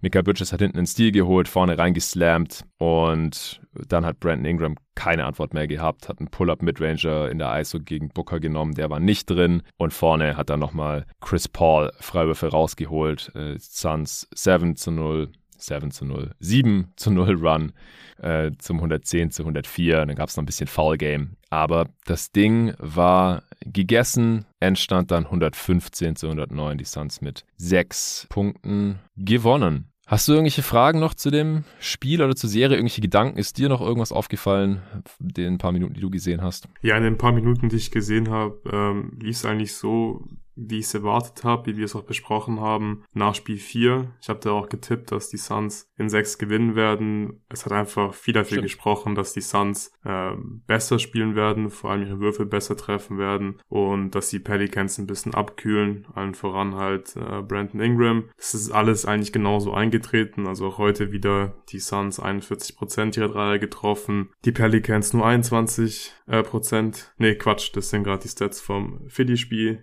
Hier hier haben die Suns 40% getroffen und ja. die Pelicans haben 33% getroffen. So rum. Auch Ingram war heute ähm, nicht so super effizient, nur 21 Punkte gemacht. Ja, und von daher wie gesagt, lief das eigentlich so, wie ich es erwartet habe. War natürlich trotzdem eine super Leistung der Pelicans, hat unglaublich viel Spaß gemacht. Hätte ich vor der Serie gar nicht so erwartet, dass es äh, ja. so eine spannende und unterhaltsame Serie wird. Und ja, Brandon Ingram hat natürlich auch eine einfach eine krasse Serie gespielt. Es war super, was er gemacht hat, vor allem den ersten vier Spielen. Aber im, also am Ende hat sich hier auf jeden Fall dann das bessere Team durchgesetzt. Ja, nee, also war, war echt geil, die Serie, muss ich sagen. Aus neutraler Perspektive, wie gesagt, als als Suns-Fan war das ein bisschen zu anstrengend. Aber ich habe die Pelicans äh, massiv unterschätzt, war jetzt hier ein guter Test auch für ja. Phoenix. Ich kann mir vorstellen, wenn Booker nicht äh, sich verletzt hätte, dann wäre es vielleicht auch nach fünf Spielen durch gewesen. Also den Unterschied macht er schon aus für, für Phoenix. Er ist auch ihr bester und wichtigster Spieler. Das ist hier schon nochmal klar geworden, weil er einfach auch konstanter ist. Konstanter als Aiton, konstanter als Chris Paul, der sich halt seine Spots aussucht. Und dem hat es heute auch wieder geholfen, dass halt noch ein Devin Booker da war. Und dann hat er halt auch eher die Körner, hat hier 33 Punkte rauszuhauen und einfach mal kurz jeden fucking Wurf zu treffen, was man halt natürlich nicht konstant erwarten darf. Es ist nicht umsonst ein äh, Playoff-Rekord jetzt gewesen. Ja, Aiden auch eine starke Serie gespielt, vor allem offensiv, äh, defensiv fand ich ein bisschen unkonstant. Er hatte auch Murder-Games gehabt. Spiel 1 war richtig gut. Und das äh, letzte Spiel 4 war auch richtig ähm, stark. Äh, immer wieder fand ich, hätte er noch ein bisschen konsequenter verteidigen können. Ähm, aber ich, ich will ihn jetzt hier nicht großartig kritisieren. Also er war dann schon auch wichtig als Punktelieferant. Äh, und bis zu diesem Spiel heute Nacht war er auch mit Chris Paul zusammen Topscorer mit 20 Punkten pro Spiel. Bridges hatte eine sehr geile defensive Serie. In den ersten Spielen fand ich, dass er ein paar Mal nicht ideal verteidigt hat, aber dann im letzten war absolute Masterclass und heute war er da auch wieder stark gerade ihn und Herb Jones auch so in einem Spiel zu sehen, das ist schon krass, was so Flügel-Defense, moderne Flügel-Defense angeht. Ja, also war eine coole Serie. Ich hätte jetzt ansonsten, glaube ich, auch nichts mehr und wenn Chris Paul, nee, Chris Paul sage ich schon, der natürlich auch, wenn der fit bleibt, aber vor allem äh, Booker wieder fit ist, dann sehe ich die Suns jetzt trotzdem noch nicht anders als vor den Playoffs eigentlich. Sie sollten weiterhin der Favorit im, im Westen sein. Sobald die drei halt mal wieder fallen und sobald sie oder sofern sie halt konstanter mit der angemessenen Intensität spielen und sich nicht so konstant aushasseln lassen. Wobei das die Mavs ja auch nicht so sehr sind wie jetzt die Pelicans. Die Pelicans sind vielleicht das krasseste Hustle-Team, vor allem im Westen, der Western Conference hier in den Playoffs. Ähm, und das ja, ist ja immer wieder durchgekommen, dass die Suns da nicht ganz mithalten können. Und das, das fand ich ein bisschen verwunderlich, weil so in den Spielen, die Playoff-Atmosphäre hatten in der Regular Season, da war das nie ein Problem für die Suns äh, gegen die Bucks in der Regular Season. Season oder auch die Spiele gegen die Warriors oder so. Da hatte ich jetzt nicht den Eindruck, dass das ein Problem werden könnte für Phoenix. Deswegen gehe ich mal davon aus, dass es auch kein konstantes Problem ist und dass die Dreier dann halt auch wieder fallen und dann mache ich mir wirklich keine Sorgen um Phoenix. Dann äh, kommen wir zu Toronto gegen Philly. Die Sixers haben es geschafft. Sie haben ein Spiel 7 vermieden und damit natürlich auch vermieden, irgendwie Gefahr zu laufen, das erste Team aller Zeiten zu werden, die eine 3-0-Führung äh, verlieren. Das hat er jetzt teilweise schon abstruse Züge angenommen, die letzten Tage da auf Twitter und auch in den Pressekonferenzen. Und da musste, hat sich Doc Rivers genötigt gesehen, sich irgendwie zu verteidigen, seine ganzen blown Leads. Und dann äh, hat er sich da noch in ja, Falschaussagen irgendwie verstrickt und gemeint, seine Magic wären damals gegen die Champion Pistons ausgeschieden, obwohl die erst ein Jahr später den Titel geholt haben und eigentlich da äh, noch nicht beide Wallace-Brüder äh, hatten. Also Brüder, ja, ihr wisst schon. Äh, Rashid Wallace und, und, Ben Wallace und so, das war ich erst ein Jahr später. Der so, oh, we, we lost against the championship team, uh, go back and look at the roster. Und wenn man das halt macht, dann sieht man, dass er da gerade Scheiße labert eigentlich. Aber gut, ähm, Doc Rivers hat es geschafft und wie er das geschafft hat, das darfst du jetzt erklären. Was, was ging da ab? Erst, Im ersten Viertel war das Spiel ja eigentlich noch ziemlich ausgeglichen, wie ich fand. Was mir da ins Auge gestochen ist, ist, dass James Harden ziemlich aggressiv den Korb attackiert hat und auch ähm, erfolgreich. Das war jetzt in den letzten Spielen nicht immer unbedingt so gewesen, aber da haben die Raptors auf jeden Fall noch ganz gut mitgehalten. Was hast du da so gesehen und was ist dann passiert? Ja, sie haben auch noch bis zur Halbzeit dann äh, wirklich sehr gut mitgehalten, lagen nur mit einem Punkt hinten, aber im Prinzip war der Spielverlauf heute auch so ein bisschen so ein Sinnbild ähm, der ganzen Serie, weil die Raptors haben oft halt irgendwie in der Halbzeit oder so mitgehalten, äh, hatten mal einen guten Start und haben direkt irgendwie mit äh, zehn Punkten geführt, aber am Ende war es dann doch immer sehr offensichtlich, dass die Sixers einfach das talentiertere und am Ende dann auch das bessere Team sind. Ähm, und wenn die Raptors ein Spiel gewonnen hatten oder halt Runs hatten, dann haben sie entweder halt viele Turnover forcieren können und sind, in Transition gekommen oder konnten halt absurd viele Offensiv-Rebounds holen. Natürlich immer nur phasenweise. Ähm, ja, und dann dadurch hat man halt Run starten können oder halt ganze Spiele gewinnen. Das haben sie dann zweimal gemacht. In beiden Spielen war ähm, entweder Transition oder die Offensiv-Rebounds der X-Faktor. Mhm. Heute ähm, war es in der ersten Halbzeit wieder die Offensiv-Rebounds. Die Raptors hatten eine Offensiv-Rebound-Percentage von 40% zur Halbzeit oder von über 40 sogar und haben 10 Offensiv-Rebounds geholt. Das sind alles ähm, wirklich sehr, sehr krasse Werte. Ähm, die Sixers haben eine Zone gespielt. Der andere Jonathan, Jonathan Hammacher, hm. hat auch getweetet, ähm, dass es äh, dass eine Zone einfach anfällig ist, auch gegen Offensivrebounds. Und das stimmt ja. auf jeden Fall auch aber trotzdem waren da zu viele ähm, einfache Offensiv-Rebounds dabei. Also das war schon so ein bisschen, dass die Sixers da outhustelt wurden. Und da habe ich mich schon so ein bisschen gefragt, okay, also jetzt Spiel 6, also ich glaube, Spiel 7 sollte man auf jeden Fall vermeiden. Nachdem man jetzt schon zwei in Folge verloren hat, irgendwie sollten sie jetzt ja. mal ein bisschen aufwachen und mit mehr Energie spielen und zeigen, dass sie das hier wirklich gewinnen wollen. Weil, wie gesagt, also das war dann, die, die Offensive Raptors war ja nicht gut gegen die Zone. Es macht auch auf jeden Fall Sinn, eine Zone zu spielen gegen die Raptors, ähm, allen voran deswegen, weil die Raptors nicht so viel Shooting einfach haben. Gegen eine Zone brauchst du Shooting. Sie haben da keinen Zone-Buster. Gary Trent ist der beste Shooter jetzt gewesen für die Raptors in der Serie. Äh, Van Vliet hat ja nur dreieinhalb Spiele gemacht. Und die haben beide, glaube ich, 33 Prozent getroffen, aber es sind natürlich mit Abstand die besten und gefährlichsten Shooter äh, der Raptors. Und ansonsten haben die einfach nicht viele Shooter. Und dann macht das schon mal aus der Hinsicht äh, auf jeden Fall Sinn, dass man. Was mit Ananobi? 13 von 37 war in den ersten fünf Spielen, sehe ich gerade auch 35 Prozent bei soliden ja, Volumen. Ja, also Percentage äh, war dann von Ananobi besser, aber ich meine es auch so, also in Kombination mit dem Volumen und so, denke ich, sind wir uns einig, dass äh, Trent und Van Vliet da schon die, die gefährlichsten Shooter sind, oder? Ja, schon, aber ich glaube, Ananobi kommt da gar nicht so weit dahinter mittlerweile. Ja, ja, das stimmt. Also das in den ersten fünf Spielen hat, hat, er auch die ja. meisten Dreier genommen, wobei Van Vliet da auch dann schon ein ganzes Spiel verletzt hat oder anderthalb Spiele gefehlt hat und er hat nur ein weniger. Aber ja. mehr als Gary Trent getroffen und genommen und im Spiel heute, ja, war eins von vier. Gut. Gary Trent 2 von 6. Nee, aber ja, guter Punkt. Also Ananobi müssen wir da noch mit reinnehmen. Mhm. Aber im Großen und Ganzen haben die Raptors einfach nicht so viel Shooting. Ja. Und ja, dann hat es halt trotzdem irgendwie geklappt für die Raptors, äh, offensiv relativ effizient zu sein.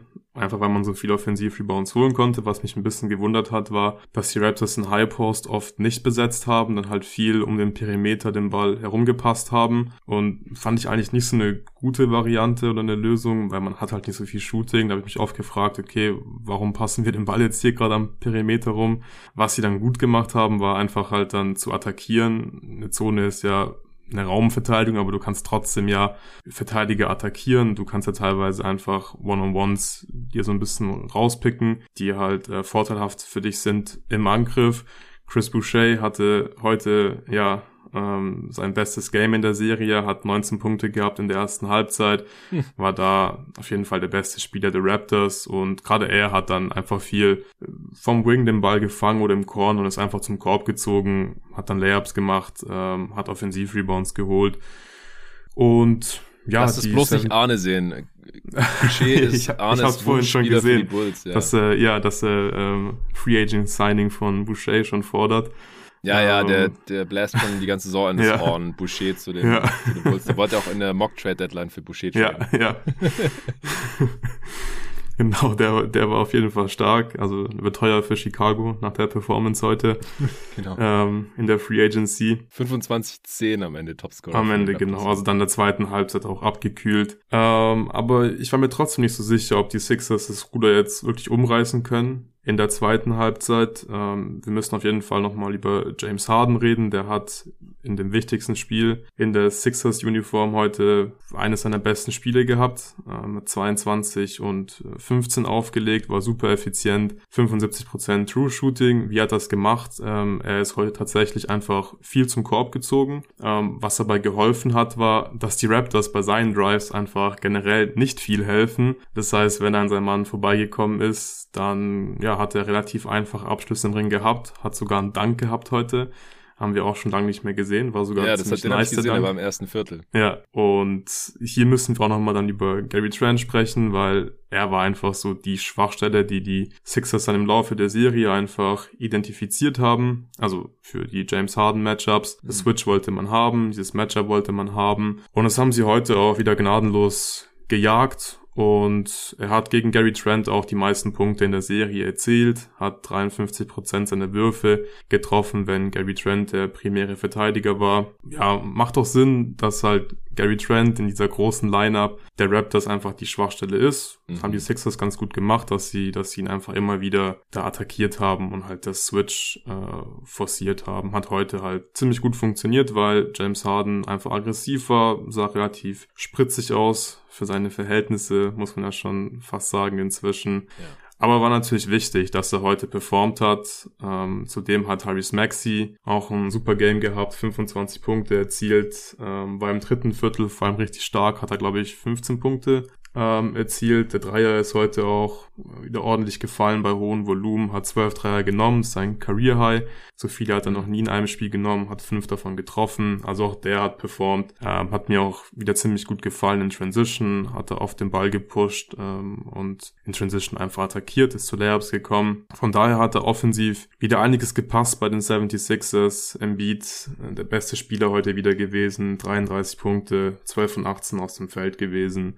Äh, der Daumen, es tut bestimmt weh, aber scheint ihn jetzt nicht, jetzt nicht so richtig krass zu beeinflussen. Also ich habe jetzt beim Schauen mir nicht oft gedacht, ah scheiße, der sieht echt verletzt aus. Das ist auf jeden Fall ein gutes Zeichen für die 76ers. Ja. Auch gegen die Double Teams hat er nicht so viele Probleme gehabt. Heute generell wenig Turnover dabei gewesen, was natürlich ein Problem für die Raptors war. Dadurch sind sie einfach nicht so oft in Transition gekommen. Aber kommen wir zur zweiten Halbzeit mal ein bisschen, weil da lief ganz, dann... Ganz kurz, ja. ähm, ich habe ich hab noch zwei Anmerkungen bzw. Fragen, bevor ich es vergesse. Also ja, Embiid, du hast gerade gesagt, wenig Turnover. Ein Turnover hat er heute nur, ja. ich hier. Und ja. er hat nur zwei Zweier nicht getroffen. 12 von 14. Das ist krass. Mhm. Kein seiner vier Dreier, aber ja, super dominant. 9 von 10 von der Freiwurflinie, 33 Punkte, 10 Rebounds. Das äh, sieht gut aus. Warum ist Trent kein so guter Verteidiger gegen Harden? Ich habe jetzt immer wieder mitbekommen, dass Raptors-Fans sagen, dass Gary Trent Jr. sogar All-Defensive-Team-Niveau äh, hat. Ist er eher zu schwach oder kann er nicht vor ihm bleiben? Oder was ist da aus deiner Sicht das Problem? Ja, gut, dass wir es nochmal ansprechen. Also er ist für mich auf keinen Fall All-Defensive-Niveau. Er ist halt, also er geht so ein bisschen die Richtung defensiver Playmaker. Also holt halt ein paar Steals so. Ist, finde ich, relativ aggressiv on-ball. Aber ich glaube, für James Harden sind äh, solche Verteidiger, also gerade vom, vom Körpertyp her, wie Gary Trent, äh, zum jetzigen Zeitpunkt seiner Karriere einfach vorteilhafter als so, ja, große, lange Verteidiger, weil ja er, also er ist einfach stärker. Also er kommt da, glaube ich, irgendwie leichter vorbei, beziehungsweise kann einfach seinen Körper da einfach mehr einsetzen als jetzt gegen den, gegen den größeren und längeren Spieler. Ich glaube, mhm. das ist hier ziemlich deutlich geworden in der Serie und in dem Matchup gegen okay. Gary Trent. Ja, äh, zweite Halbzeit wolltest du was erzählen. Genau, also wir haben drüber gesprochen. Offensiv-Rebounds waren heute wie in Game 4 war es, glaube ich, ein großes Thema. Äh, dadurch waren die Raptors im Spiel. Die hatten zur Halbzeit, glaube ich, ein O-Rating von ich weiß nicht mehr genau, aber auf jeden Fall von über 120. Die Sixers hatten noch ein viel höheres, aber 120 ist äh, gerade für die Raptors auf jeden Fall sehr, sehr nice. Da können sie sich, sich nicht beschweren, weil sie haben wieder keine Würfe getroffen und es lag halt einfach an den Offensiv-Rebounds. Und die 76ers haben dann weniger Zone gespielt. Ähm, da habe ich dann gefragt, wie gut es funktionieren wird, weil bei der Zone kannst du halt einfach sehr gut Niang und vor allem Maxi dann äh, verstecken. Dann müssen die niemanden One-on-One -on -one verteidigen, beziehungsweise man kann halt keine Switches forcieren auf die. Ähm, das wird auch der Hauptgrund gewesen sein, warum man diese Zone dann auch ziemlich viel gespielt hat am Ende in der Serie. Aber man ist dann wegen den Offensiv-Rebounds dann wieder auf Mann-Mann umgestiegen. Man hatte aber da nicht so große Probleme dann in der Defense, ich würde auch hier sagen, das liegt einfach hauptsächlich an dem Shooting der Raptors und dass die Raptors einfach ja offensichtlich limitiert sind in der Offense. Haben viele Spieler, die limitiert sind. Ich finde zum Beispiel Scotty Barnes hat, obwohl er heute gute Aktionen in der Offense hatte, er hat zum Beispiel einmal im Beat One-on-One genommen im Post und hat da äh, einen Spin gemacht und einen Hook getroffen. Also ja, aber das schon... war auch im ersten Viertel, oder? Da nee, hat nee, er so weg... den, aber, ich glaub, da, hat er, da hat er im Beat aber so weggebumpt. Das fand ich richtig ja, krass. Das ja, ja, genau. Eigentlich nie. Der, ja. Der sieht, er ist ja eh so riesig, Scotty Barnes, finde ich. Das ist krass, ist krass, wie und, groß äh, der ist. Geht, der ist äh, gegen Embiid gezogen und hat Ja. dann so einen Jumpstop gemacht und Embiid so weggebumpt und der ist so einen Meter nach Ja. hinten geflogen und hat einfach reingelegt. Da habe ich gedacht, wow, was geht Ja. denn jetzt ab? Also ich bin mir ziemlich sicher, dass es in der zweiten Halbzeit war. Ich hoffe, ich zähle Okay. jetzt da keinen Scheiß, aber ist im Endeffekt auch egal, weil ähm, was ich eigentlich sagen wollte, ist einfach, da hat man zum Beispiel einfach auch gesehen, der, also der ist natürlich schon gut, also der hat auch Skills in der Offense, aber ähm, die sind einfach limitiert, die Spieler der Raptors oder viele Spieler der Raptors. Und gerade bei Scotty Barnes hat man halt auch gesehen, der wurde zum Beispiel einfach gar nicht respektiert, äh, wenn er jetzt den Mhm. Ball werfen wollte. Der konnte sich ja wirklich noch die Schuhe zubinden und keine Ahnung was noch machen, bevor er da irgendwie einmal äh, fliegen lässt. Und hat am Ende auch 18 Punkte gehabt, aber war halt nur zwei von sieben von der Dreierlinie. Es waren wirklich alles äh, ganz offene Looks. Und es tut in den Playoffs halt schon super weh, wenn du so viele Spieler hast, die du ja am Perimeter dann vor allem nicht verteidigen musst oder von diesen Spielern aus helfen kannst, dadurch dann auch die Zone dicht machen kannst und dann wird's einfach super schwierig. Und man hat auch immer gemerkt, wenn Gary Trent äh, mal kurz nicht auf dem Feld war, dann wurde es auch direkt viel schwieriger für Siakam, der, wie ich finde, jetzt ähm, am Ende der Serie wirklich auch eine ziemlich gute Serie gespielt hat. Wenn man bedenkt, was er hier für einen Supporting Cast äh, zur Verfügung hatte. Aber genau, wenn Trent nicht auf dem Feld war, dann hat er einfach viel weniger Platz gehabt, ähm, weil das Shooting dann ja komplett im Prinzip gefehlt hat. Und ja, ist einfach schwierig dann irgendwie offensiv da mit so einem guten offensiven Team, wie die Sixers ja sind, äh, mitzuhalten. Das haben sie in der zweiten Halbzeit einfach nicht geschafft. Man hat nicht genug Würfe getroffen, man hat sich einfach auch ähm, nicht genug gute Abschlüsse noch am Ring herausspielen können, weil wie soll es funktionieren, wenn man einfach immer zwei, drei Spieler hat auf dem Spielfeld, die man halt nicht verteidigen muss, wenn sie ein, äh, Aufbau sind, dann wird es einfach auch schwieriger, ja, einfache Abschlüsse am Ring zu kreieren. Am Ende haben die Raptors nur 21% ihrer Dreier getroffen und das haben wir jetzt ja über die ganze Serie beobachtet. Also da hatten sie jetzt einige Spiele drin, ja, wo sie Percentages um den Dreh hatten, haben teilweise auch Spiele gewonnen, wo sie nur 25% ihrer Dreier getroffen haben, aber auf Dauer wird es einfach schwierig und ist ihnen einfach hier auch nicht gelungen. Und wie ich am Anfang schon gesagt habe, ich finde am Ende hat man jetzt einfach gesehen, die 76ers sind das bessere Team, weil sie mehr Talent haben. Das haben wir auch vor der Serie gewusst. Trotzdem haben wir uns ja gefragt, ob die Raptors nicht mit ihrer, mit ihrer aggressiven Defense und ihren vielen guten langen Verteidigern äh, den Sixers nicht irgendwie gefährlich werden können. Aber sie waren offensiv einfach nicht gut genug und haben es halt defensiv, obwohl die es, finde ich, ziemlich gut gemacht haben, aber halt nicht so gut, dass sie jetzt ja sich ihre Offense im Prinzip leisten konnten. Also sie haben einfach nicht genug Turnover forcieren können, auch heute nicht. Deswegen war dieses Spiel, wie gesagt, für mich auch so ein bisschen so ein Sinnbild für die ganze Serie. Dann die Offensiv-Rebounds dann auch so ein bisschen weggefallen in der zweiten Halbzeit gegen die Mann-Mann-Defense. Am Ende hat man dann Offensiv-Rebound-Percentage von 31,6 gehabt. Also so, ja, gute 9% weniger als noch zur Halbzeit. Und ja, wenn du die halt nicht mehr hast, plus keine Turnover forcierst, dann hast du keine Chance. Also gerade gegen ein Sixers-Team, ich habe es vorhin schon gesagt, Harden hat performt, Maxi hat performt, äh, Embiid hat performt, Danny Green wie immer in der ersten Halbzeit alle Dreier getroffen. Also das finde ich wirklich super witzig bei dem, der war heute vier von sieben, in der ersten Halbzeit vier von vier gewesen, oder zumindest alle vier Dreier getroffen. Das ist ihm jetzt schon ein paar Mal passiert in der Serie, dass er irgendwie drei von drei war in der ersten Halbzeit und dann keinen Dreier mehr trifft in der zweiten. Ähm, der hat seine Würfe aber trotzdem am Ende ja gut getroffen mit vier von sieben. Und als Team haben die Sixers 41% ihrer Dreier verwandelt. Und ja, ich finde, dann ist es einfach sehr offensichtlich, dass die Raptors hier nicht mithalten können. Am Ende hatten die Sixers ein O-Rating von 142, die Raptors dann, Hm. nachdem sie noch über 120 waren, vor der Halbzeit am Ende vom Spiel, hatten sie ein O-Rating von 104,3.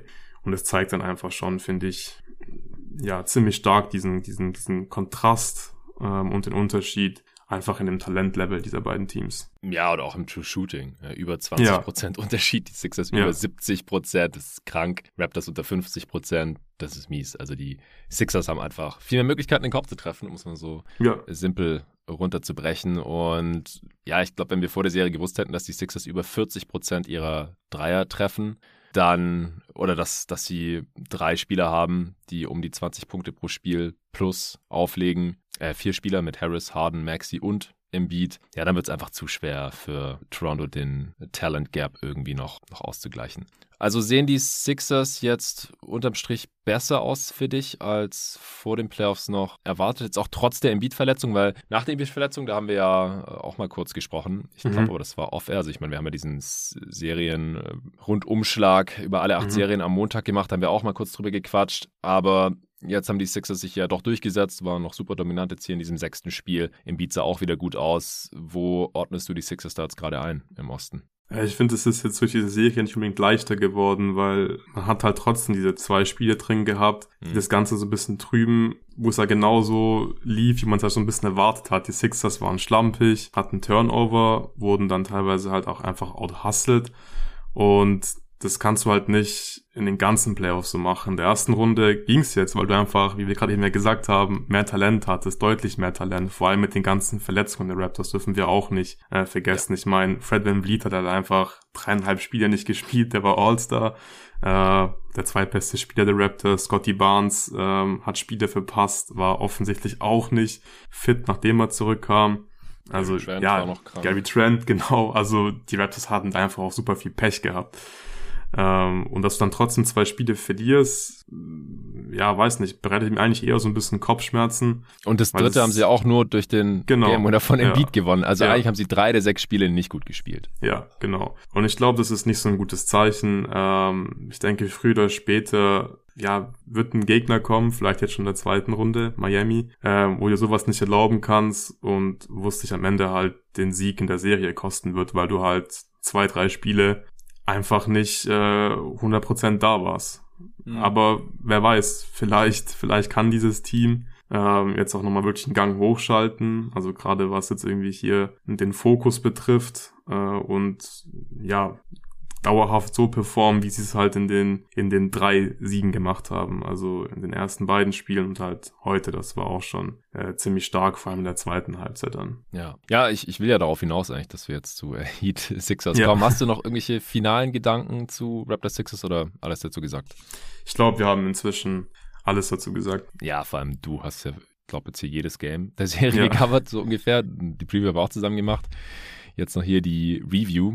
Vielleicht noch quasi persönliche Frage, weil du ja Fan von beiden Teams bist. Bist du mhm. jetzt zufrieden so mit dem Ausgang? Ist es jetzt für dich eher eine Win-Win oder eine Lose-Lose-Serie gewesen? Also Lose-Lose wäre es gewesen, wenn Embiid ähm, jetzt wirklich verletzt aussehen würde. Mhm. Tut er aber nicht. Von daher bin ich äh, ziemlich zufrieden, weil ich habe einfach Bock, mir ähm, Embiid in den Playoffs anzuschauen und der sieht einfach äh, relativ fit aus. Also es scheint nicht so, als als würde der Daumen ihn jetzt während dem Spiel zumindest großartig beeinflussen. Vor allem habe ich da äh, ziemlich Bock auf die Serie gegen Miami. Ja, also ich bin ehrlich gesagt auch froh, dass die Sixers jetzt äh, besser aussahen als befürchtet von ja. uns. Auch mit Harden, so ich finde es einfach das interessantere Team als Toronto, Klar. die halt nicht ja. komplett fit sind, die nicht tief sind, von denen jetzt auch niemand einen tiefen Run erwartet hatten. Deswegen ja, kann ich jetzt auch eine Serie Heat Sixers viel mehr abgewinnen als Raptors Heat, auch wenn die nicht uninteressant gewesen wäre. Aber ich, ich habe mega Bock auf diese Serie. Auch die beginnt dann am Montag.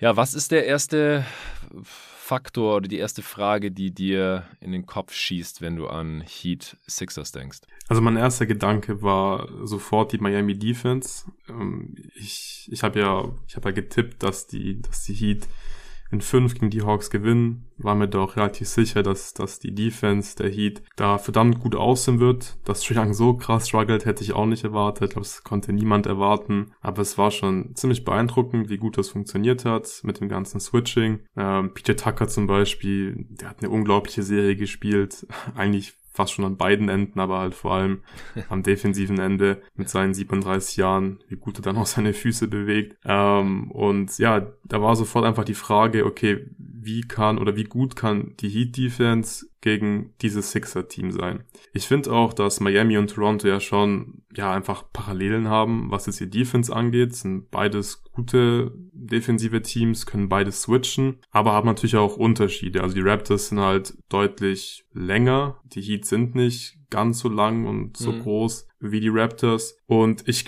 finde eigentlich, dass, dass, dass die Raptors besseres Personal haben, um die Sixers zu verteidigen oder hatten. Also deswegen mhm. habe ich ja, hab, oder haben wir beide, denke ich mal, war der, der ausschlaggebende Grund, dass wir äh, Raptors getippt haben in der ersten ja. Serie aufgrund der Defense. Und ich glaube, dass die Heat Defense die Sixers nicht so gut verteidigen kann, weil man wird wahrscheinlich irgendwie auch viel switchen, davon gehe ich mal aus. Ähm, aber da glaube ich, okay, wenn du halt switcht, glaube ich, wird Harden einfach bessere Matchups haben mhm. äh, als jetzt gegen die Raptors. Da gab es ja wirklich halt Trend, der die eine Schwachstelle war.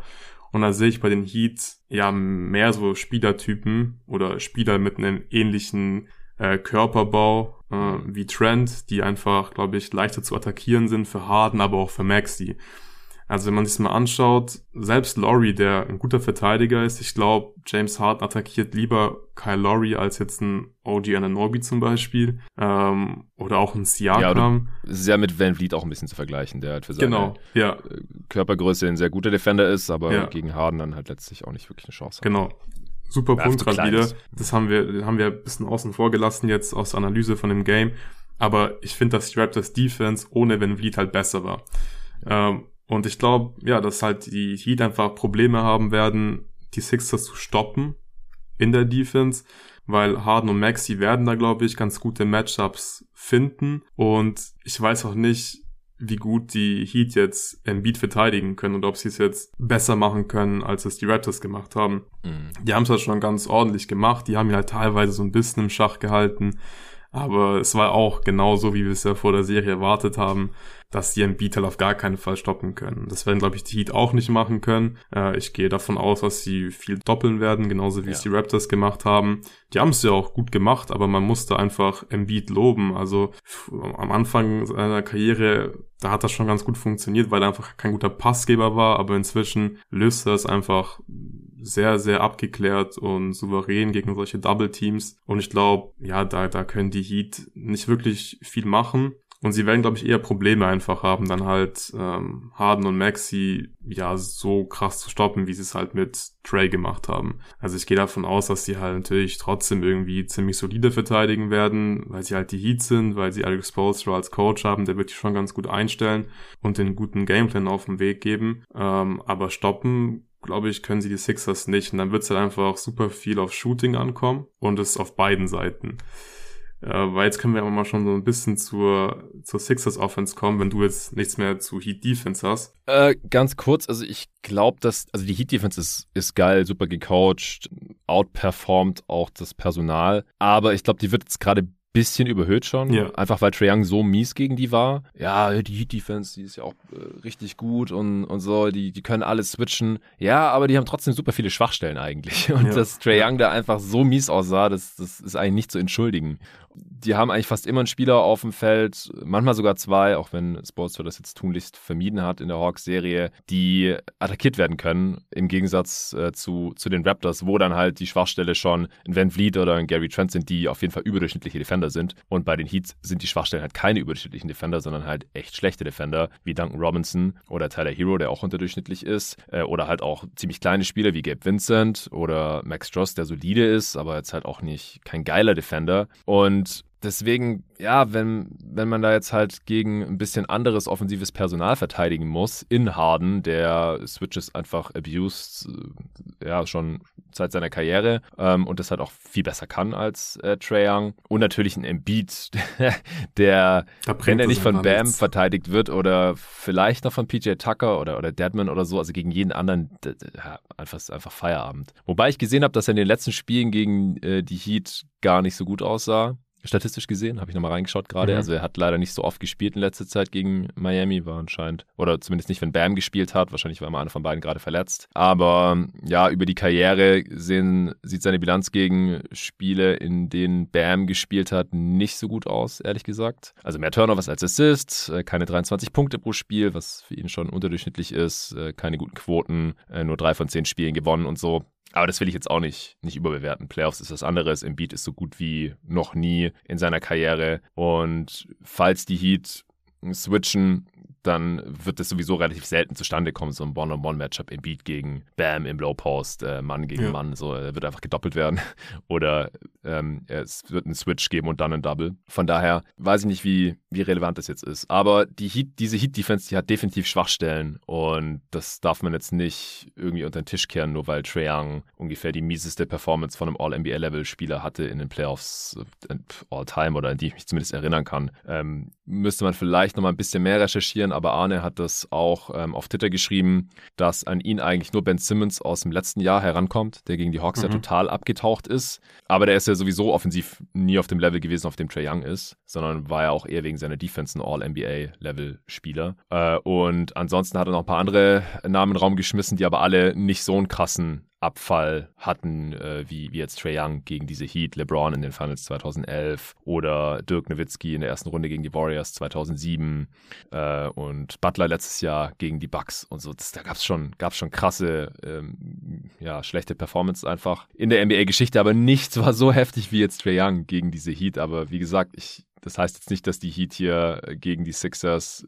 de defensiv die Stars genauso ausschalten können. Also ganz im Gegenteil, sehe ich, sehe ich auch so. Ja, vielleicht auch nochmal abschließend ähm, zu der, zu, der Heat Defense. Ich glaube auch, dass halt die Heat Defense perfekt dafür gemacht ist, um ein Team zu stoppen, das um halt ein Star Guard, wie es Trey Young ist, ähm, ja. zu stoppen, weil genau. ich glaube, dann ist das Switching einfach am effektivsten. So, das haben sie einfach auch gut gemacht. Ich habe ja auch schon gesagt, ich fand es wirklich beeindruckend, wie zum Beispiel PJ Tucker Trae verteidigt hat.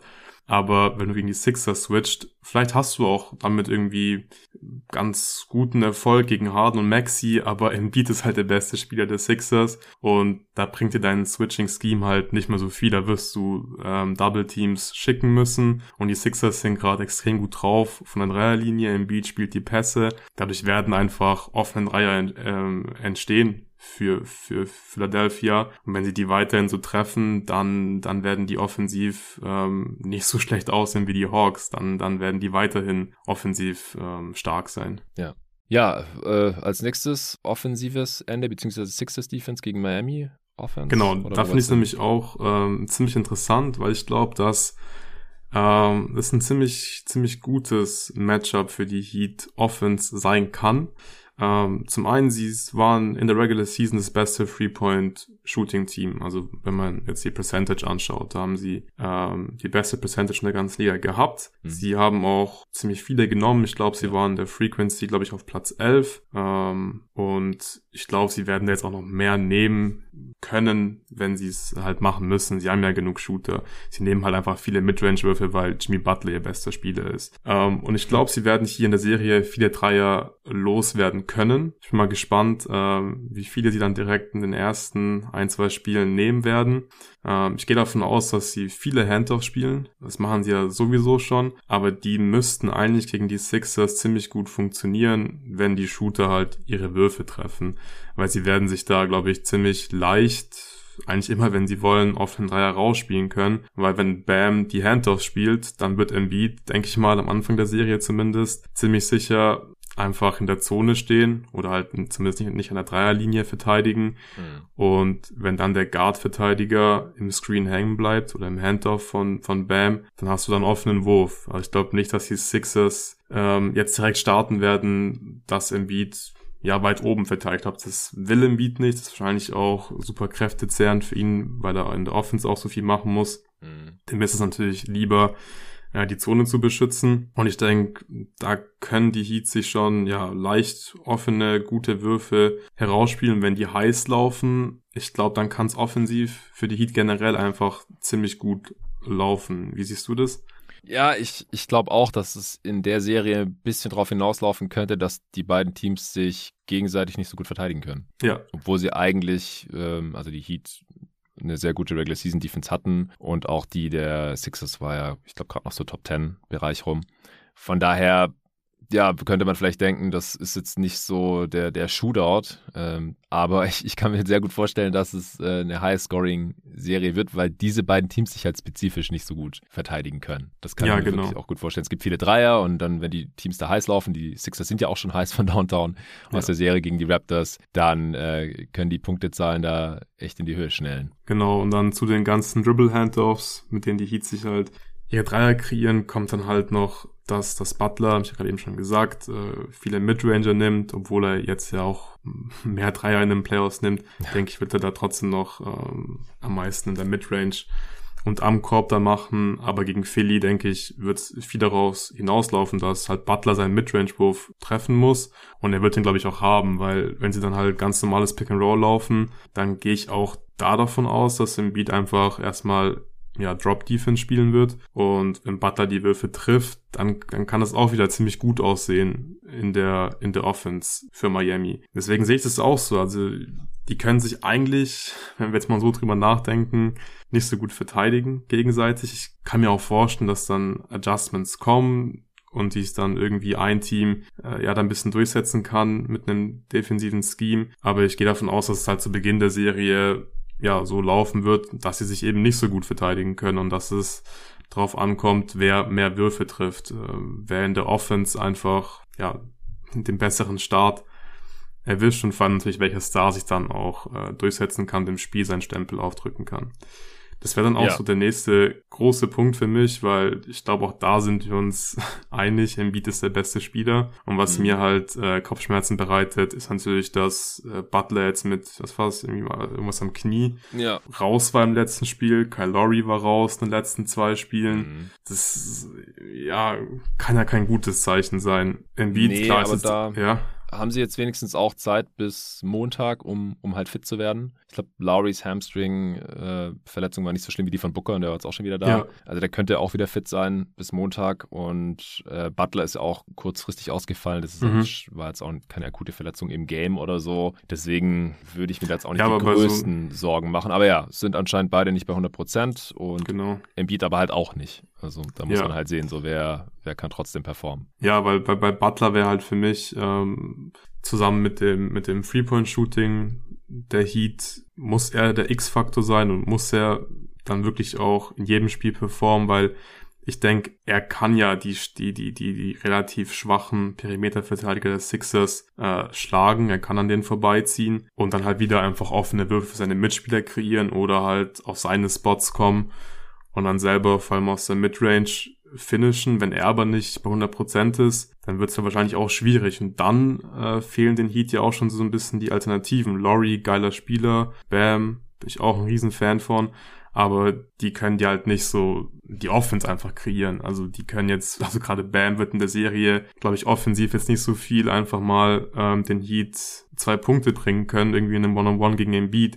Da sehe ich seine Chancen jetzt nicht so hoch. Laurie sowieso nicht mehr jemand, der da jetzt viel One-on-One machen kann und seinen, unseren Gegenspieler schlagen kann. Deswegen glaube ich, liegt da schon ziemlich viel äh, Last auf Butlers Schultern und mhm. der, der, der musste auf jeden Fall liefern. Hat er ja auch gemacht, glaube ich, Topscorer bislang in den Playoffs. Ähm, aber ja, da frage ich mich einfach, wie fit Butler da jetzt äh, zurückkommt. Ja, und äh, vor allem Bam sah ja auch schon aus für mich ja. unerfindlichen Gründen gegen die Hawks offensiv überhaupt nicht gut aus. Und gegen die Sixers und den Beat ist halt nochmal eine ganz andere Nummer als äh, gegen den Frontcourt der Hawks. Also da hat ja Capella am Anfang gefehlt und dann war da irgendwie überhaupt nicht bei 100 Prozent. Äh, da ist John Collins äh, dann auch auf der 5 mal gestartet und äh, Gallinari auf der 4 und so. Und trotzdem konnte er da offensiv nichts, also nicht dominieren und im Spiel nicht so seinen Stempel aufdrücken. Und deswegen wäre es jetzt eigentlich seltsam, wenn es dann in äh, der Serie gegen die Sixers auf einmal funktionieren sollte. Ja, also ich, ich erwarte da jetzt keine so tolle offensive Serie von Bam, ehrlich gesagt. Ähm, Butler, ja, der muss liefern. Also das, das ja. ist gar keine Frage. Die Dreier müssen fallen. Ich bin gespannt, wie viel Duncan Robinson spielen wird. Mhm. Ja, gerade wenn man halt switcht, dann wird sich halt Harden den immer ranholen. Das ist gar keine Frage. Deswegen wahrscheinlich kann er maximal spielen, wenn Harden gerade sitzt, denke ich mal. Ja. Aber sie müssen halt, sie brauchen halt möglichst viel Shooting auf dem Feld, äh, weil das brauchen sie halt schon, damit sie äh, offensiv effizient genug sind gegen diese Sixers, denke ich. Weil ich glaube halt auch in, in der Zone wird da nicht so super viel gehen. Sie könnten in Transition gehen. Sie waren in der Regular Season das effizienteste Transition-Team und die Sixers haben ja auch schon sehr inkonstant in Transition verteidigt. Gegen die Raptors haben sie das jetzt ja streckenweise wieder viel besser gemacht. Also muss halt auch nicht unbedingt funktionieren für Miami. Ich kann mir auch vorstellen, du hast schon angesprochen, so dass es dann halt auch auf die Adjustments ankommt und da würde ich halt sehr viel mehr auf Spolstra äh, vertrauen, der vielleicht der beste Coach der Liga ist und Doc Rivers, der einer der schlechtesten Coaches in diesen Playoffs zumindest mal ist. Unlucky als Coaches, der kann nichts Unlucky, dafür. ja, ja. Ja, einmal war es die Bubble, einmal mhm. gegen den Champion verloren. Das ist ja. einfach blöd, blöd gelaufen bei ihm immer. Ja, und Verletzungen natürlich. Das ja. darf, man, darf man nicht unterschlagen. Das gab es auch noch. Ja, wir haben es schon gesagt, es hängt natürlich auch von den Verletzungen jetzt in dieser Serie hier ab. Ich, ich hoffe, dass die Teams so fit äh, wie, wie möglich sind. Wir sollten langsam Richtung Tipp gehen. Ähm, oder hast ja, lass mich noch, ja, einen Punkt habe ich noch, ja, beziehungsweise bitte. eine Personalie. Und zwar glaube ich, dass Matisse Feibel in der Serie mhm. tatsächlich dann wieder eine größere Rolle spielen könnte. Gerade wenn halt die Heat viel mit diesen Handoffs kreieren, dann ist er eigentlich so der ja nahezu perfekte Verteidiger dafür. Das macht er wirklich dann ziemlich gut. Da als Playmaker, ähm, Jumpshots von hinten blocken, solche Geschichten, das könnte dann schon ziemlich wertvoll werden. Die Frage ist halt, ähm, ob du ihn offensiv spielen lassen kannst, weil in den Spielen, wo er jetzt gespielt hat, gegen Toronto und zu Hause, da hat er den Sixers wirklich wehgetan in der Offense und hat ja. dann auch nicht viel gespielt. Aber ich glaube, defensiv könnte er hier wichtig werden. Dafür in dem einen Spiel war doch, war doch so ein äh, ja, Lowlight. Sein, sein einziger ja. Field Goal, eins von sechs, war äh, ein Tip-In von Achua versehentlich in den eigenen Korb und Thibault war halt der Einzige, der noch in der Nähe war, äh, weil er gerade in äh, Corner 3, war das gebrickt oder geairballt hatte? Ja, gebrickt, glaube ich. Ja, und der war schon äh, am Zurückjoggen und war halt der Einzige, der noch in der Nähe war, hat automatisch diesen Korb gut geschrieben bekommen. Ja. Und das fasst halt Thibaults Offense in den Playoffs so ganz gut zusammen, finde ich. Ja, auf jeden Fall. Äh, Butler übrigens hat nur die zweitmeisten Punkte gemacht hier in der ersten Runde bisher. Mhm. Äh, Jokic 31 Punkte pro Spiel, Butler 30,5 äh, sind die einzigen, die ja, die 30, 30 Punkte pro Spiel ja. geknackt haben. Aber Butler hat da auch nur vier Spiele gemacht, Jokic fünf, also mhm. bei den totalen Spielen, äh, äh, Punkten sowieso Jokic vorne, klar. Ja, okay. Ähm, ich finde es schwer. Also ich habe da jetzt auch noch nicht so viel drüber nachgedacht gehabt, weil ich ja auf die Raptors äh, getippt hatte mhm. und sowieso ja mal mir über alle Serien gleichzeitig irgendwie Gedanken machen muss. Ähm, ich hau's jetzt vielleicht mal zuerst raus und mhm. zwar äh, tippe ich auf Miami aus zwei großen Gründen oder drei eigentlich. Der erste ist das Coaching-Matchup, gerade schon angesprochen. Also ich glaube einfach, dass Bo die viel besseren Adjustments äh, treffen wird. Dann haben sie Heimvorteil. Ich glaube, es wird eine enge Serie. Äh, mein Tipp ist Heat in sieben. Äh, und wenn Embiid jetzt fit wäre und er wird halt einfach nicht mehr fit werden, diese Playoffs, das ist einfach, das Band im Daumen ist gerissen und das muss in der Offseason operiert werden und bis dahin ist es einfach nicht, äh, nicht okay. Und wenn der jetzt fit gewesen wäre, dann hätte es vielleicht den Ausschlag für mich gegeben, weil ich glaube, er kann super dominant sein, aber da fehlen dann vielleicht noch mal ein paar Prozent. Es könnten halt Games dabei sein, wie Spiel 5, wo er ja, merkwürdig passiv auch war und die Sixers unter anderem deswegen ja auch verloren haben. Deswegen ist mein Tipp Miami in sieben, aber ich bin da jetzt nicht besonders selbstbewusst, muss ich sagen. Ich weiß nicht genau, was ich von dieser Serie erwarten soll. Es, es, könnte in verschiedenste Richtungen gehen und ich bin auch wirklich nicht besonders überzeugt von der Offense der Heat im Halbfeld, wenn die Dreier mal nicht fallen oder Butler irgendwie angeschlagen ist. Ja, ähm, ich, ich vertraue den Sixers eigentlich generell nicht, beziehungsweise ich erwarte, dass sie, dass sie enttäuschen. Deswegen war ich hm. auch vor dem Matchup gegen die Raptors eher pessimistisch, habe auf die Raptors gesetzt. Aber ich habe jetzt so ein bisschen aus der Serie mitgenommen, dass sie einfach doch verdammt talentiert sind. Das wussten wir auch davor. Aber sie können es einfach oft genug zeigen. Konnten es bislang oft genug zeigen dann in den Playoffs in diesem First Round Matchup. Und du hast gerade eben schon gesagt, Miamis Halfcourt Offense überzeugt mich auch überhaupt nicht. Könnte halt funktionieren, wenn sie genug Würfe treffen, weil ich glaube, Dreier werden sie sich schon rausspielen können. Sie werden sich viele Dreier rausspielen können mhm. gegen Philly. Ähm, aber im Großen und Ganzen habe ich da schon einfach mehr Fragezeichen als zu Offense der Sixers und äh, deutlich mehr Fragezeichen. Und dazu kommt halt, dass die Defense zwar ziemlich geil ist, ähm, aber das Matchup, glaube ich, halt nicht so vorteilhaft ist für die Heat, dass man da jetzt wirklich äh, die Stärken ausspielen kann der Defense. Und deswegen ähm, gehe ich jetzt mit einem ganz, ganz optimistischen Tipp und werde wahrscheinlich dafür dann auch direkt bestraft, äh, aber ich tippe äh, Sixers in sechs sogar. Nice, ja, gefällt mir, dass äh, wir es hier so unterschiedlich sehen. Ja, ich kann mir schon vorstellen, dass sie im Halbfeld halt äh, die Schwachstellen der Sixers Defense ähnlich gnadenlos attackieren, wie Spolster das halt schon äh, mit der Hawks Halbfeld Defense mhm. gemacht hat. Also dann halt ständig Harden oder auch Maxi in irgendwelche Screening Actions oder wenn Yang drauf ist, involvieren und dann müssen die da irgendwie switchen, dann gibt es vielleicht mal ein Missverständnis oder es gibt Slipped Screens und so und dann muss Embiid rotieren. Also ich glaube, dass das Harden vor allem da ähm, in die Mangel genommen werden wird, sodass dass der da arbeiten muss und das ihm Kraft kostet. Äh, das das wäre da vielleicht so der Ansatzpunkt, äh, mit dem ich rechne. Aber who knows? Also ist, ich halte es nicht für abwegig, dass die Sixers das Ding in, in sechs holen. Aber mein Tipp äh, steht, äh, Dana auch. Wenn du jetzt nichts mehr zur Serie hast, dann wären wir durch für heute. Ja, wir sind durch. Sehr schön. Ja, heute Nacht gibt es Spiel 6, Wolves Gris, wie anfangs schon erwähnt, ab 3 Uhr. Das ist das einzige Spiel in den nächsten zwei Tagen. Und da ich am Sonntagabend ja wieder arbeiten darf, dann, also ab 19 Uhr, dann Celtics Bucks Spiel 1. Da gab es ja gestern die Preview schon äh, mit Jonathan Hammacher hier an dieser Stelle. Und direkt im Anschluss gibt es dann, falls es ein Spiel 7 gibt, 21.30 wie gesagt, Wolves Gris, werde ich mir natürlich beides dann auch live reinziehen. Und ich glaube, wenn jetzt heute Nacht die Grizzlies gewinnen, dann gibt es da schon Spiel 1 äh, Grizzlies Warriors. Das heißt, Sonntagabend deutscher Zeit gibt es auf jeden Fall zwei Spiele und dann nachts keins mehr. Das heißt, da werde ich dann wahrscheinlich direkt noch äh, ja, so um Mitternacht oder so aufnehmen und die Folge dann raushauen.